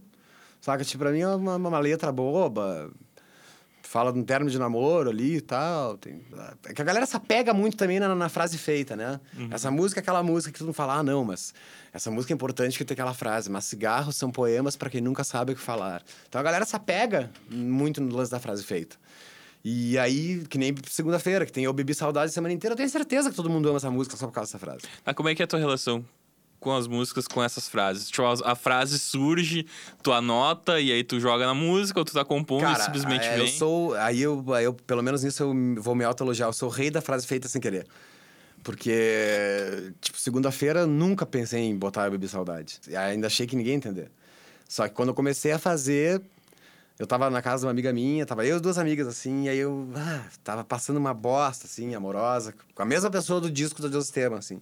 Ah, peguei o violão, fiz um Lá menor, assim, e falei, bah, porque. é, é, posso contar a história dessa música rapidamente, sabe? Claro, claro. A o nome é dela é segunda-feira porque ela foi feita numa segunda-feira pós um domingo horrível. Hum, Então, saca? entendi. Na música tem o pra domingo você me dizer. Essa música, literalmente, ela é assim, cara. Eu, ela, é- ela é literal segunda-feira e se domingo você me dizer que não sabe o que é. Eu tava apaixonado por uma pessoa X, é, e aí eu me lembro que ela chegou e mandou um e-mail pra mim, assim, é, numa sexta-feira, dizendo: Ah, eu tô indo pra São Paulo, como é que tu tá? Não sei o quê. E eu ah, fiquei todo empolgadão, né? Gmail aberto o dia inteiro pra ver se não ia piscar. todo empolgadão. Ah, já que tá vindo pra São Paulo, passa, né? Vamos se ver e tal. E aí, cara, sábado nada, domingo nada, e bah, domingo quase meia-noite, assim, puf, brilha no meio da pinta, assim. Ai, voltei pro Rio, como é que tá? Eu- Aí eu, bah, não entendi nada. Eu Uhum. mandei e-mail de volta perguntando, tá, mas por que que tu mandou um e-mail avisando que tava vindo pra cá, então? Não. Tu não queria me encontrar e tu mandou e-mail e tu voltou pro Rio pra dizer que tá bom, né? Tipo, mas não, claro que eu não falei assim, mas na minha cabeça, eu fiquei, putz, que merda, que frustração horrível. Só que aí, essa mesma semana, eu fui pro Rio.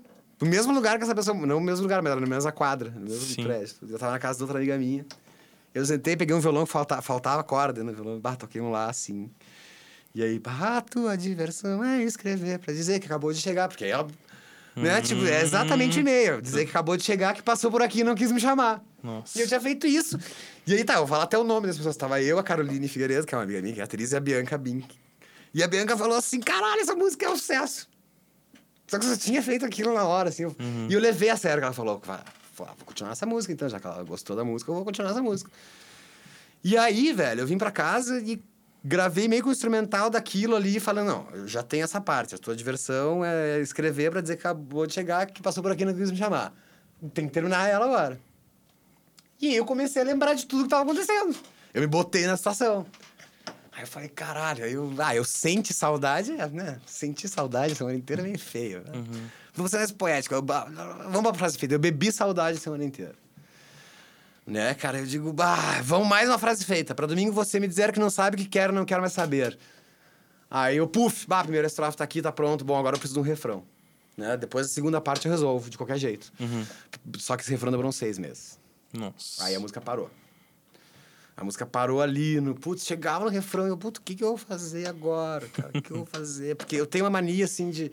A música tava lá menor, o refrão não podia continuar lá menor, tinha que ir pro dó, não, não podia continuar no mesmo acorde da música. Eu falei, ah, foda-se, eu vou continuar no mesmo acorde uhum. e vou escrever uma letra. E aí foi muito rápido, assim. Aí saiu o refrão inteiro. E voltei pro, pra segunda estrofe também, já rápido, assim. Tipo, aí eu me lembrei de toda a cena. Ah, deixei um monte de cigarros na tua casa, a casa me deixou tão só. E saí pra beber, no uhum. mesmo não na, quando tava compondo, mas no dia uhum. da música. Talvez eu ache algumas algo mais forte que faça eu me sentir melhor. Cara, e é literal. Eu fui tomar um porre porque eu tava totalmente decepcionado. Sim. E aí, puf, a música tava ali, que nem diz o Júpiter. Tive que fazê-la. Uhum. Né? Alguma mensagem na minha cabeça, faça, e eu fiz. E eu gravei a música. E, e nem sabia. Aí eu fiz o clipe ao vivo porque eu achava que era uma música que ninguém ia dar bola. E como era um clipe ao vivo que um amigo meu tava pedindo para fazer com os estudantes de fotografia dele, uhum. eu falei, ah, vou fazer a pior música, se der errado a gente não lança. Putz, aí o clipe chegou a 6 milhões de views também. Nossa. Saca? O clipe mais vagabundo que eu tenho, é o que eu mais tenho, que mais Não, mas é massa que quando a gente conversa, assim, a gente tá conversando, uh, todas as músicas são histórias, né? Cara, pra ti, todas as músicas todos... são, são histórias pra mim. Todas, todas, todas, todas. 100% das músicas que eu fiz Tipo, é... até o Tchau Radar, que é minha do Humberto, por uhum. exemplo. Tem uma parte que da música que fala é, som rascunho, o, o risco na mesa do bar, carnaval sem samba, outra praia mesmo mar. Som rascunho, tá, era o tema da música. O risco na mesa do bar, que eu tava sentado em Fortaleza, no, na beira da praia, no boteco, tomando Sim. cerveja. É, a gente estava no carnaval, só que a gente estava afastado de onde estavam as festas. Uhum. Assim, e outra praia é mesmo mar, né? Porque a gente tá no Atlântico. Cara, é mais besta do mundo. Uhum. Mas tem a ver comigo, entendeu? Tipo, no mesmo, naquele momento tinha tudo a ver com a minha vida. Sim. Sabe? Eu tava ali realmente, num lugar que não era a minha casa, em outro lugar, olhando para um lugar, pro mar, que é um lugar que tá em todo lugar aqui que a gente vai. E. E, puf, faz, aquilo já entrou na música do Humberto também. Então, é, é, se eu tô escrevendo alguma coisa, tem que ter alguma coisa a ver comigo. Se não, ah, putz, cara, eu não sei fazer música institucional, nem jingle, nem nada assim. Eu tenho que fazer alguma coisa que conte a minha vida, assim.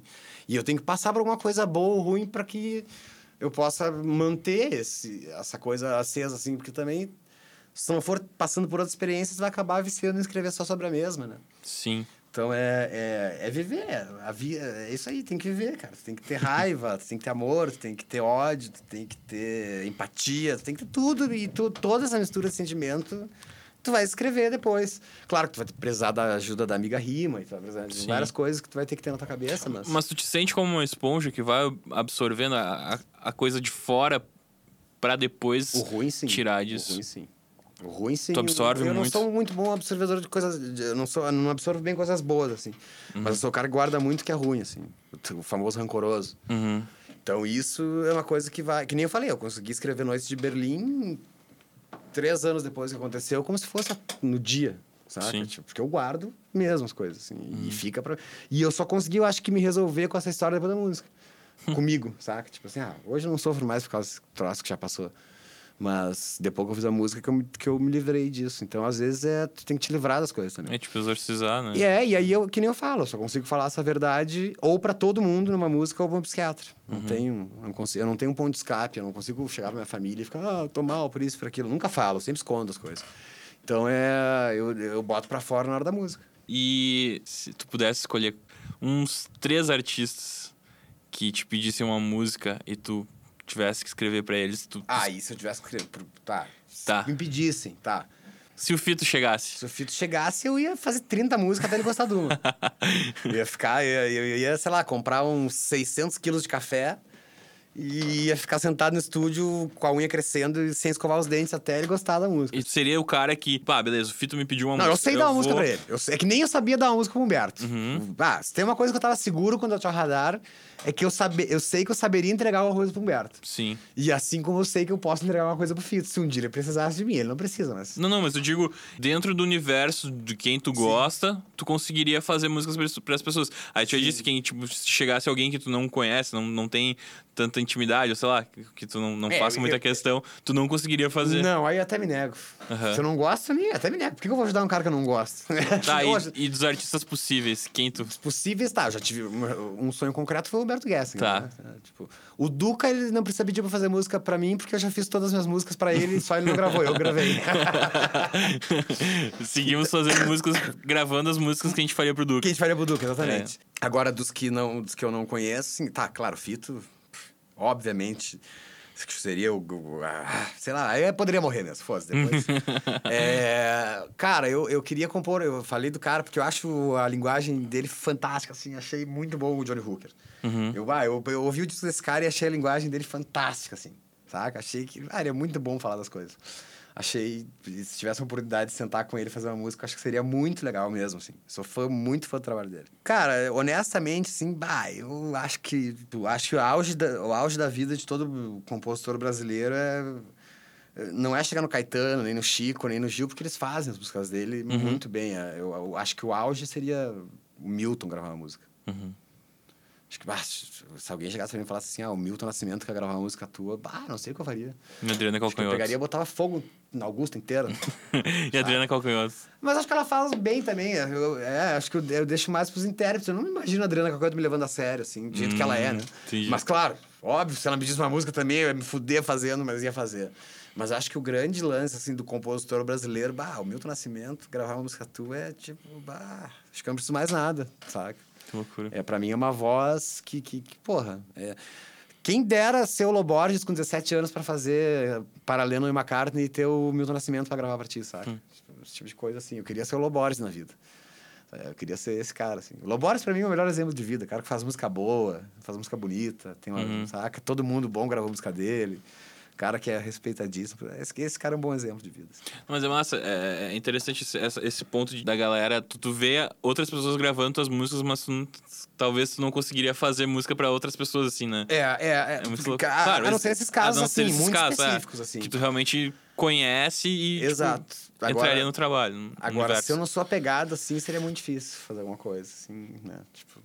É que nem eu falei, minhas músicas é, não precisa nem ligar pra mim pra autorizar.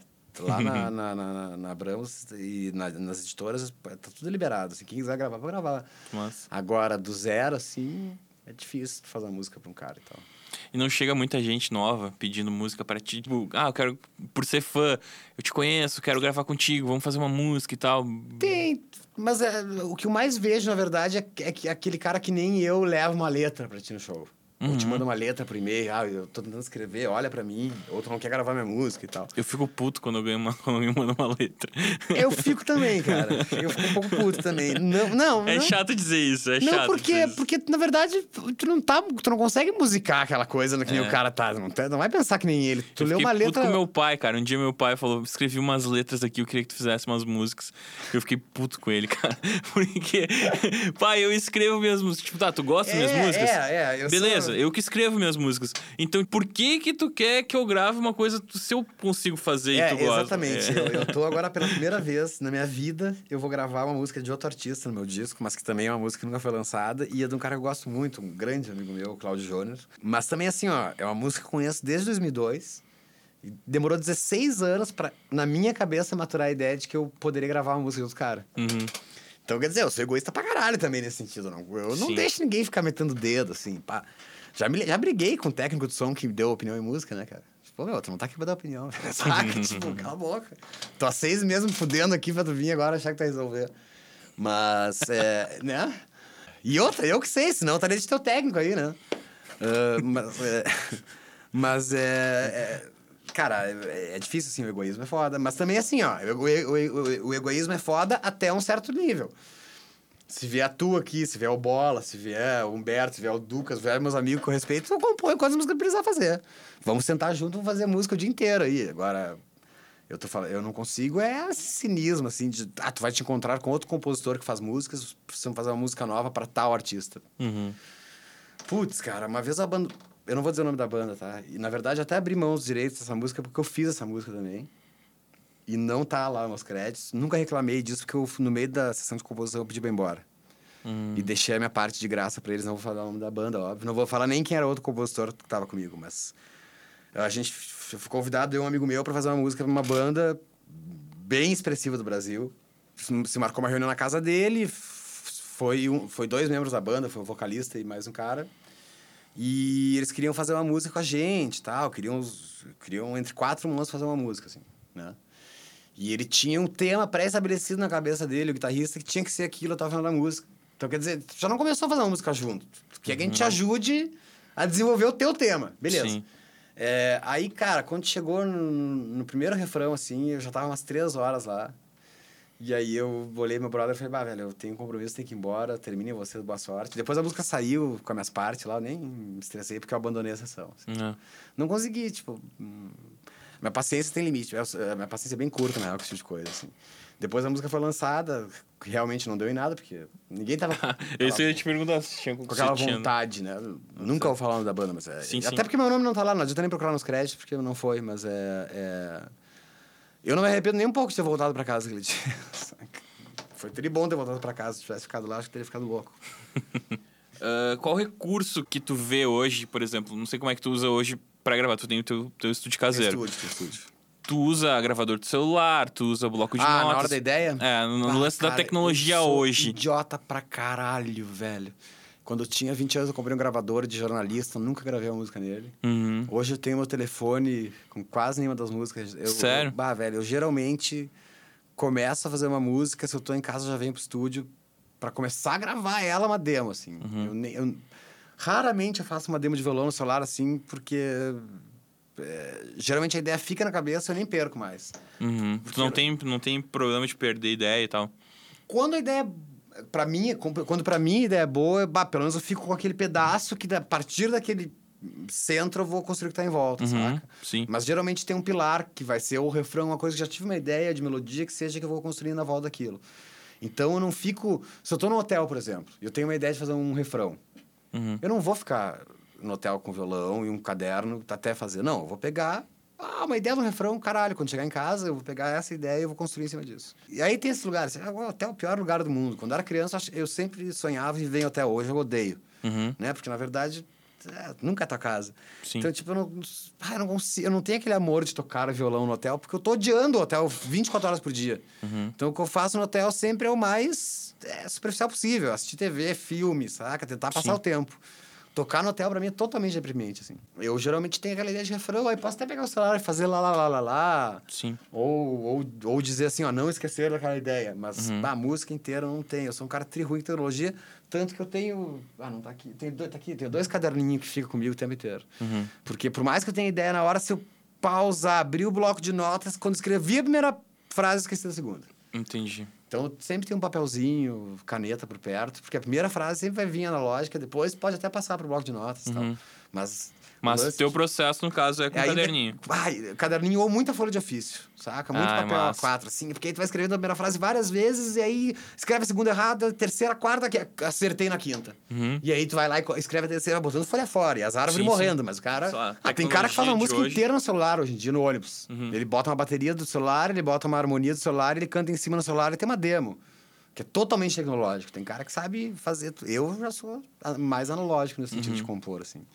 Eu venho pra casa mesmo, aí sento aqui, gravo, começo a pensar, monto toda a batera, monto os microfones, faço uma levada de batera, penso uma linha de baixo, aí começo a entender a música por cima, Sim. assim. Bom, esses dias a gente tava conversando sobre Adriana Calcanhoto, Tá. o por trás da canção. E aí eu resolvi fazer contigo. Por trás da canção. Sim. Qual música que tu escolhe pra falar sobre? Cartas dos interessados, acha acho que que é a mais. Cartas dos Interessados- É a mais interessante para falar. É a mais interessante pra falar pra quem conhece já a música. Qual a história dessa música? Cara, é, é... Cartas dos Interessados, assim, eu tava num relacionamento bem ruim. Eu tava numa época da minha vida, na verdade, nem um relacionamento, uma época da minha vida em que as pessoas estavam. Não que isso não aconteça geralmente com todo mundo, mas é, quem sabe nessa época eu tava menos receptivo a isso, que é as pessoas à tua volta começam a se preocupar repentinamente demais contigo e, e, e te aconselhar demais sobre o que tu deve fazer, como tu deve fazer tuas coisas na tua vida, é, porque não tá certo isso, não tá certo aquilo, mas na verdade, quem tá te falando geralmente tá fa fazendo tudo errado também. Né? E eu ouvia muito isso, cara, tipo, ah, tu, porque tu, o tempo inteiro em casa, assim, sei lá, das pessoas mais próximas que mais gostavam, ah, porque tu, tu vai morrer fumando, porque tu toma Coca-Cola, porque tu bebe, porque tu faz festa, porque tu toca, porque tu é tatuado. Todos os motivos eram motivo para eu morrer com 40 anos, sabe? Ah, que tu vai morrer de todo mundo, que não sei o quê. Papai, eu lá, cada vez mais vivo, né? Sim. E aí, Coca-Cola velho... fortalece os ossos, né? Claro, cara. Isso é uma maravilha. Se, se... Olha aqui, cara. Se, se... E outra coisa, estômago não tem osso. Não, não, não tem problema. Não... não, e o lance do conselho, só fazendo um parênteses. O lance do conselho, eu li esses tempos que é a grande real, que, tipo, a pessoa, quando ela tá te dando conselho, ela não tá falando contigo, ela tá falando Com ela mesma. com ela mesma no passado. Exatamente. Então, tipo, E só que assim, existe uma diferença do conselho e, e uma hora também já da, da- da- do abusivo, assim, saca? Uhum. Do tipo, bah, vou pegar esse cara pra Cristo agora e tudo que ele faz é errado. Sim. E a E a- música. Não, e aí veio, veio. Eu já comecei com os dois pés no chão, que era dizem pra eu parar de fumar, de beber e de tomar meus remédios.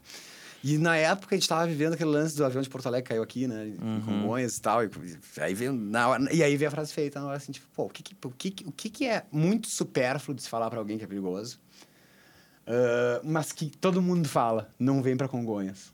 Saca? Principalmente quem sai de Porto Alegre. É a coisa mais supérflua do mundo, não vai acontecer de novo aquilo. Aquela merda daquele aeroporto assim, 80 anos. Aconteceu uma vez ali e tal. Sim.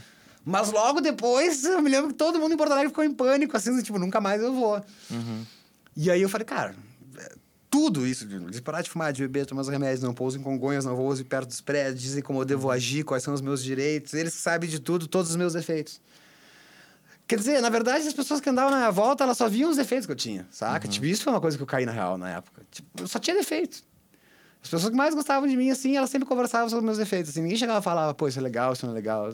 É sempre, ah, o Tavares fuma demais, o Tavares vai, vai no psiquiatra mais que gente normal, saca? Ta- Tavares isso, Tavares aquilo, Tavares aquele outro, Tavares aquele outro, porque eu acho que eu vou salvar o Tavares, porque se eu namorar o Tavares, eu vou dar um jeito na vida dele, porque se eu o Tavares não tem jeito, o Tavares vai morrer. E tu não queria ser, não, não tava buscando. Porra, eu tô trivivo, cara. Eu vou no médico uma vez por ano, faço check-up geral, tu acha que eu sou louco, saca? Tipo. E, e, na verdade, essa coisa que passa a ser uma coisa de preocupação contigo, na verdade, parece que só estão te sugando a tua energia vital, saca? Porque a, preocupação passa a, ser, pa- passa a ser uma ordem que daqui a pouco, se não cumprida, da- daqui a pouco eu tava me vendo assim, uma criança de 5 anos cumprindo a ordem da minha mãe, com 30, saca? Tipo, que idiota que eu sou. Saca? Eu batalhei tudo isso aqui, saí de casa, comprei, minha, fiz a minha vida, montei tudo que eu tenho. O que que eu tô baixando a cabeça pra qualquer um, saca? Tipo, e aí, velho, veio toda a frustração do mundo naquela música. Por isso que o nome é Carta aos Desinteressados. É porque quem realmente tinha que ouvir aquela música nunca vai ouvir. Saca? Nunca ouviu. E nunca vai entender também o que quer dizer. Saca? E, e tanto que para as pessoas que. eh, Engraçado, engraçado que essa música provavelmente é a música que mais fez sucesso no, no, no, no da Tua Vida. Mas para as pessoas que eu escrevi essa música, ela era pior. Isso é muito engraçado. Porque eu não falava para as pessoas que eu escrevi para elas, sim. né? Eu mostrava as músicas e elas falavam, "Ah, essa música é muito chata. Essa música é muito chata. E era muito. ca- E a, e a casualidade é, é muito engraçada, porque era justamente quem estava ouvindo o que eu queria dizer para eles, assim, e eles diziam, não, isso é muito ruim. Isso- Essa música não, não vai dar em nada. Então, assim. Aí tem, eu só quero tomar conta de mim, esquecer vocês, dar meu tiro pro alto, embora seja contra armamento, tá? Fazer errado só mais uma vez. E, porque, cara, é, é- é- é- eu acho que aquela música ela é uma, uma grande música de auto-incentivo pra minha vida continuar legal. Uhum. Porque foi uma época realmente muito pesada em termos de cobrança de todos. Pô, tava sendo, tinha, tinha um lance da fresa envolvido. Todo mundo olhava pra mim e dizia, ah, burro, saca? Ou muito corajoso ou muito burro. Eu- eu- não tinha meio termo. Ou era muito corajoso porque saiu de uma banda que tava no auge da banda, ou muito burro porque deixou uma banda que tava no auge da banda. A minha vontade não interessa. É isso que eu falo, saca? Chega, che- chega num ponto da tua vida que parece que a tua vontade não interessa, que os outros decidem pra Sim. ti. Eh, e aí aquilo começou a me deixar cada vez mais louco, velho. Saca? Tipo, porra, a minha vontade de sair da fresa não contou em nenhum momento. Saca? A minha vontade de fumar, que seja fazer o que quiser, não conta em nenhum momento. A minha vontade de comer só McDonald's não conta em nenhum momento. Se eu tô feliz, se eu tô triste, eu Não sei quem tu é, né, meu? Cara, é e se, ah, e se tivessem dito pra mim que vai morrer com 40, eu ia dizer, beleza, velho. Saca? Eu vou morrer com 40, te acostuma com essa ideia. Sim. Saca? Mas ninguém falou isso pra mim, ainda fora, sabe? Então, assim, é, eles conseguiram botar tão pra baixo que eu consegui fazer uma música que, pra me levantar, assim, porque eu tava Uhum. numa época realmente me sentindo abusado por esse tipo de gente, assim. Uhum. Mas saber, é, é muito legal, cara, tu conhecer. É, e o clipe depois, o né? clipe triste em orçamento também, que mostra eu me afogando lá, me matando, né? Que, tipo. E é aquilo mesmo, cara. Era aquilo ali que tava. Ah, Era, minha vida era uma solidão total, porque eu tava cercado de gente. Pô, vou usar uma frase de Chico Anísio, que o Chico Anísio usou contra o PT, mesmo sendo petista. Eu vou usar uma frase Chico Anísio, porque foi uma época da vida muito interessante, que assim, até 2014 eu era um gênio. Tipo, puta, eu era o maior, maior baixista vivo na história do Brasil. Ah, todo mundo me amava, é o tatuado, é o fodão. Ah, isso aqui. Cara, eu fui, eu fui genial em não acreditar neles quando eles me chamaram de gênio. Sim. Eu não vou ser idiota de me achar idiota só porque eles estão falando. É, elogio Sacou? quebra as pessoas, cara. Entendeu? Tipo assim, ó, aí o Chico Anísio essa frase muito bem, assim, eu fui um gênio e não me achar genial quando eles falavam que eu era genial, eu não vou ser um idiota de me achar idiota quando eles me acham... Então, Aham. é, e me, me apeguei muito nisso na época, saca? Tipo, me apeguei muito nisso na época e... e... e até hoje ainda, ainda tem essa pressão do mundo, porque eu sou um cara também verborrágico pra caralho, é, sincericida pra caralho. Mas é, eu hoje não me deixo mais afetar tanto por isso, que nem eu me deixava. Né? Na época eu tinha medo de perder o amor da minha vida, perder os amigos. Hoje, na real, é o seguinte, cara. Perder tá aí tanto como ganhar. Então, eu não vou deixar de fazer as coisas que me fazem bem, porque para deixar o outro feliz. Eu vou ser feliz com outra pessoa. Mas eu não vou deixar de ser feliz para outra pessoa ser feliz. Sim. Bom, vamos encaminhar o fim agora. O papo tá bom, mas infelizmente chegou ao fim. E daqui a pouco a gente pode preparar histórias para uma próxima temporada. Claro. É, então. Eu ouvi algumas coisas, músicas novas, e eu Ah, é, o confesso Zé que eu gostei. Acho que tu postou no Twitter que talvez ninguém gostasse. eu gosto Eu- desses dramas, assim. né? É, mas é, a gente tem. Eu gostei e acho que eu ouvi três canções dessas novas e as três são uma diferente da outra, que eu também particularmente gosto. Como tá sendo preparar esse repertório? Tu já tem um conceito de um disco, tu já sabe exatamente o Cara, que vai fazer? Eu tô fazendo três coisas pro ano que vem, em três idiomas diferentes, né? Uhum. Tem o disco espanhol, que eu comecei o disco espanhol. é, gravei todas as baterias de 12 músicas da minha carreira em português, que eu iria passar para espanhol, e aí no meio do processo eu desisti e resolvi que ia começar fazendo disco espanhol do zero. Por que, que tu desistiu? Porque a fonética não funciona. Tipo, saudade, que é uma palavra que eu uso muito, não, não tem lá uma palavra que, que se, se encaixe nisso. E, e eu comecei a ver que não estava legal a fonética, que eu, podia começar do zero as músicas em espanhol e, e fazer uma coisa à parte disso. Uhum. É, tô trabalhando nisso num ritmo muito mais lento, óbvio, porque isso é independente da gravadora, isso é uma vontade minha. Uhum. Que é, um, que é um troço que eu quero trabalhar somente na Argentina e no Uruguai, que aí é uma coisa que vai sair do meu bolso também. Uhum. Tô fazendo um EP, que é isso tá sendo do caralho. Que é, que tô fazendo um EP com o Stephen Christian, com o vocalista do Amber. Que massa. Isso tá sendo do caralho porque a gente fez a primeira música assim, eu mandei pra ele um- uma batida com um piano e ele mandou já uma música pronta. Então, quer dizer, já mandei o instrumental, já mandou a música pronta, a gente já tem a primeira música, a gente- até março a gente quer fazer seis e lançar. Massa. Mas isso é mais tranquilo porque nesse, nessa parte, e, e como o Stephen também é perfeito nisso, o lance de escrever eu tô deixando muito mais pra ele. Uhum. Eu meio que traba trabalho na melodia da música, mando a melodia no piano, sinto que ele seria legal ele cantar e ele em cima dessa melodia escreve muito bem. E tô, tô fazendo essas músicas novas em português, que é, aí sim eu tô gastando meu tempo mais, Uhum. mais concentrado, assim. Porque eu quero logo lançar coisa nova, né? Tipo, agora vai sair primeiro avião acústico, que, nem eu falei, é um comemorativo da gravadora, com Spotify e tal. Mas não é isso que eu quero. Eu quero lançar música nova pra galera. E é bom que a galera saiba e ouça isso também, porque eu tenho músicas novas pra lançar. Só por burocracia ainda não é o momento. Sim. É, não tenho, tô cheio de trabalho pra fazer. Mas é. Dessas. Agora eu tô com. Tô ouvindo três músicas, eu tô com seis músicas. É, eu quero fazer pelo menos mais umas seis. Como o formato vai ser lançado, eu não sei, né? Porque eu vou ter que sentar com a gravadora e decidir se vai ser esse formato single, o que eu acho que iria me prejudicar muito, ou se vai ser no formato disco. Eu acho que o meio termo seria mais adequado, assim, se vocês quiserem lançar single, que eles lancem uns três, quatro no máximo, e depois lançam o pacote inteiro pra fazer sentido pra galera, assim. E... E, cara, escrevendo do zero sobre as experiências que eu tô passando agora, na real. Não tô muito me apegando no passado, assim.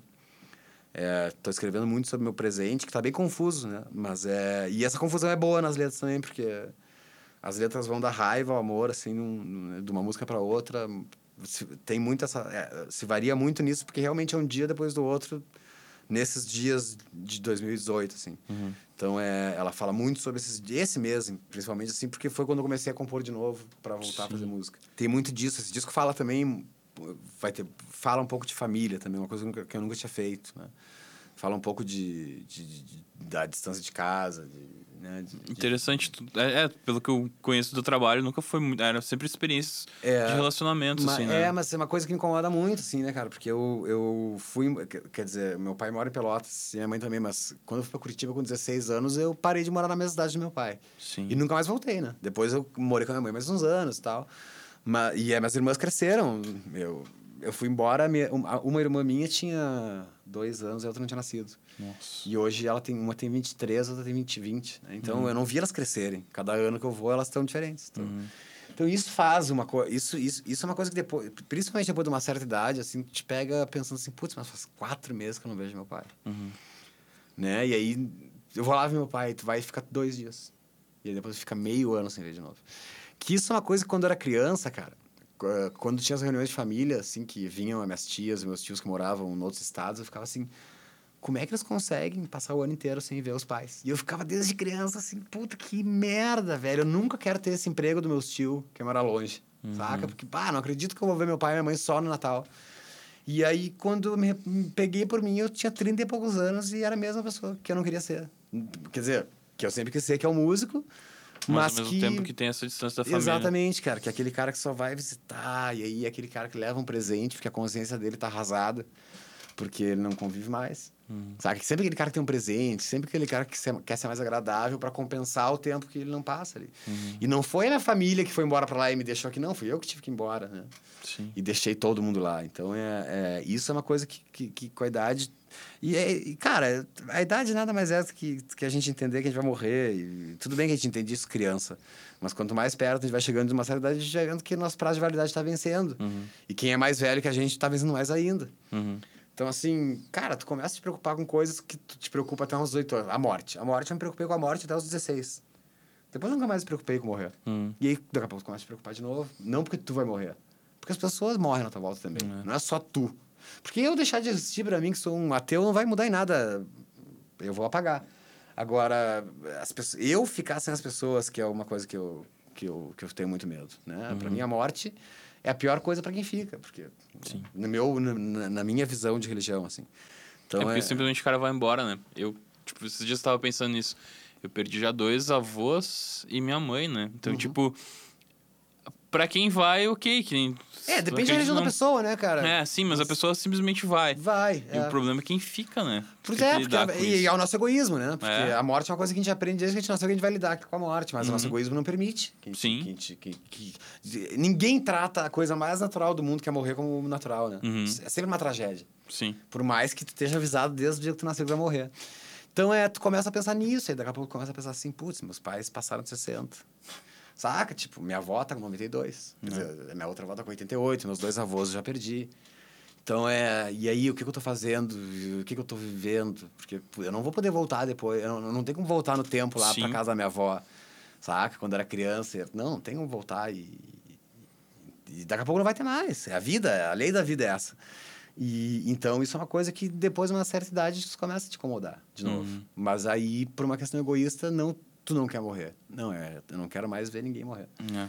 E aí infelizmente é que quando todo mundo vai começar a morrer mesmo, porque né, quando, até os 16 anos tu perdeu sem querer, alguém no acidente, não sei o que, não sei o que lá, uma coisa muito mas quando tu vai crescendo aí os acidentes vão aumentando, as pessoas vão É, tendo carro, como tu disse, o prazo de doença, validade, o prazo de né? validade vai vai indo. E isso é uma coisa que me incomoda. Principalmente quando eu vou envelhecendo, isso vai me incomodando mais ainda, porque eu sei que os dias vão ser contados para eu ter que Uhum. me despedir das pessoas para sempre. Assim. E então, isso toma, toma uma energia da cabeça do cara. Isso tu tá colocando nas músicas. Tô colocando nas músicas. Bah, ausência. Aí não é ausência, não é o, o, o, o amor, o amor sexual, o amor. Não, é o amor mesmo. O, o, o puro amor da, de mãe e pai, assim, de irmão, de, daquela coisa gratuita, assim, de tu nasceu ali, de onde é que tu é, o que, que é o teu lugar. Cara, tu pode. Pode ir pra Harvard, pode virar mestre, não sei aonde, morar na Inglaterra pro resto da vida lá e ficar dando, ficar dando palestra na O2 Arena, em Londres, ser a pessoa mais importante do mundo, que tu vai ser sempre o cara que nasceu em Pelotas lá, ou outro cara que nasceu no... Não adianta, velho. De onde tu veio, muito difícil vai distanciar de ti. Uhum. Pouquíssimas pessoas... Eu conheci gente no mundo musical que se, que se iludiu e não é, é totalmente diferente do que era, mas pouquíssimas pessoas, saca? Uhum. Tipo, a grande maioria não consegue se afastar do que é, na verdade. E pro bem e pro mal, né? Sim. Mas não consegue se afastar da sua verdade, assim. E a minha verdade é aquilo, cara. Minha verdade é lá no sul do Rio Grande do Sul, mais perto do Uruguai do que daqui. Acostumado com outras coisas, saca? Tipo, Uhum. eu sou um cara que ainda não entendo. nem- Eu vou te dizer, eu sou um cara tão grosso que eu não entendo nem. eu- Agora que eu vou entender a ide- a ide- a ideia de que comer vaca é cruel. Eu, eu continuo comendo, mas eu, tipo, sou um cara que com sete anos eu ajudava meu pai a matar ovelha. Então, quer dizer, é outra vida. Sim, sim. É uma vida totalmente diferente, cara. Saca? Tipo, pô, até os 11 anos de idade, minha- minha- meu sonho era ser gaúcho, morar numa fazenda e ficar em cima de um cavalo. Saca? E que aí no final da vida tu vai querendo meio que voltando a ter essa vontade que tu tinha de criança. Uhum. Não tô no final da vida, mas digo assim, ah, me pego pensando várias vezes assim, putz, se eu mudasse pra um sítio e tivesse um cavalo, dois, três cavalos, saca? E acordasse de manhã e tomasse chimarrão ali, putz, perto de São Paulo, que fosse, saca? Uhum. Pega o carro pro compromisso, tá aqui, mas a minha verdade é lá, tipo, acordava de manhã, montava num cavalo. Putz, isso aí é minha vida, o troço mais legal que poderia acontecer comigo. É, no momento é impossível, mas não é uma, é uma coisa que passa na minha cabeça sempre. Tipo, ah, eu queria sair da cidade. Se tu ganhasse na Mega Sena, compraria um sítio. Se eu Né, eu gasto na Mega Sena... eu- O cara eu- sempre eu- faz bah, plano, velho, nunca joga, mas faz coisa, plano, assim, né? eu, eu, se, se gasta na Mega Sena, eu, eu iria pra Argentina, com certeza. É, continuaria compondo. Não sei se tentaria compor em espanhol. Quer dizer, continuaria tentando compor em espanhol, ganhando na Mega Sena, daria até pagar um jabá. Mas é perigo de eu acho que abandonar o palco, assim. É. Eu acho que eu abandonaria. Não porque eu eu amo tocar e tal, tudo, mas Uhum. aí, cara, eu acho que também, se gasta na Mega Sena quase 40. Eu ia dizer assim, tá, eu vou continuar escrevendo, ia montar um estúdio gigante, tudo, ia ser lindo, mas aí eu acho que eu ia. Ah, cara, eu acho que eu ia viver o grande sonho do adolescente que é. Porra, quer saber? Eu vou fazer o que eu quero. Uhum. Que seria qualquer coisa. Hoje eu vou plantar maconha, beleza, vou investir um milhão hoje. Amanhã eu quero ir. Ah, eu ia ficar torrando dinheiro e andando a cavalo. E tu gosta mais de, de compor, gravar ou fazer show? Ah, é que show é bom pra caralho porque é energia da hora, assim, um troço Sim. muito legal. Só que a galera, o pré-show e o pós-show pra mim às vezes é estressante, porque, porra, às vezes tu viaja 4 mil quilômetros, passa dois dias numa cidade pra tocar durante uma hora, saca? Tipo, porra, fiz tudo isso. É tudo então, que envolve, né? tinha que Não é tocar só fazer três show. Hum. horas, então, quatro horas, saca? Pra valer a pena. E o pós e o antes, o, antes e depois do show é chato, assim, mas o show é muito legal. Agora, o- a realização mesmo, sim, é fazer uma música, né? Tipo, cada vez que termina uma música e ponto, terminei essa música, eu não acredito que consegui fazer mais uma. Porque sempre, quando eu termino, acho que não vou conseguir fazer outra. e, é, e esse pessimismo me acompanha desde a primeira música que eu fiz na vida. Então, é sempre quando eu termino uma música, é tipo, ah, vitória, muita vitória, assim. Que É a massa. grande vitória quando termina. E aí, já co- começar a outra também é é outra grande lance legal. Então é isso. Obrigado Valeu, por ter participado. Espero que tenha dado tudo certo. Com certeza você é o E- que mais fala besteira de todos os convidados. Não, mas obrigado por ter participado, obrigado por ter topado ser logo um dos primeiros. E, e é isso. Quem quiser acompanhar, tem todas as redes sociais aí. Todas as redes antissociais e vai no Twitter lá, que no meu Twitter, lá no cabeçalho, tem Instagram, Face- Facebook eu não uso, mas enfim, tem o Facebook de artista, tem Spotify, pra quem quiser ouvir aí, pra quem quiser divergir de alguma opinião minha também, diverge aí nos comentários. Arroba Esteban. Arroba Esteban Tavares no Twitter. Só não vamos falar de Bolsonaro lá, o resto, o resto podem ir. E é isso aí. Então tá. Obrigado, gente. Valeu, velho. Valeu. Até mais.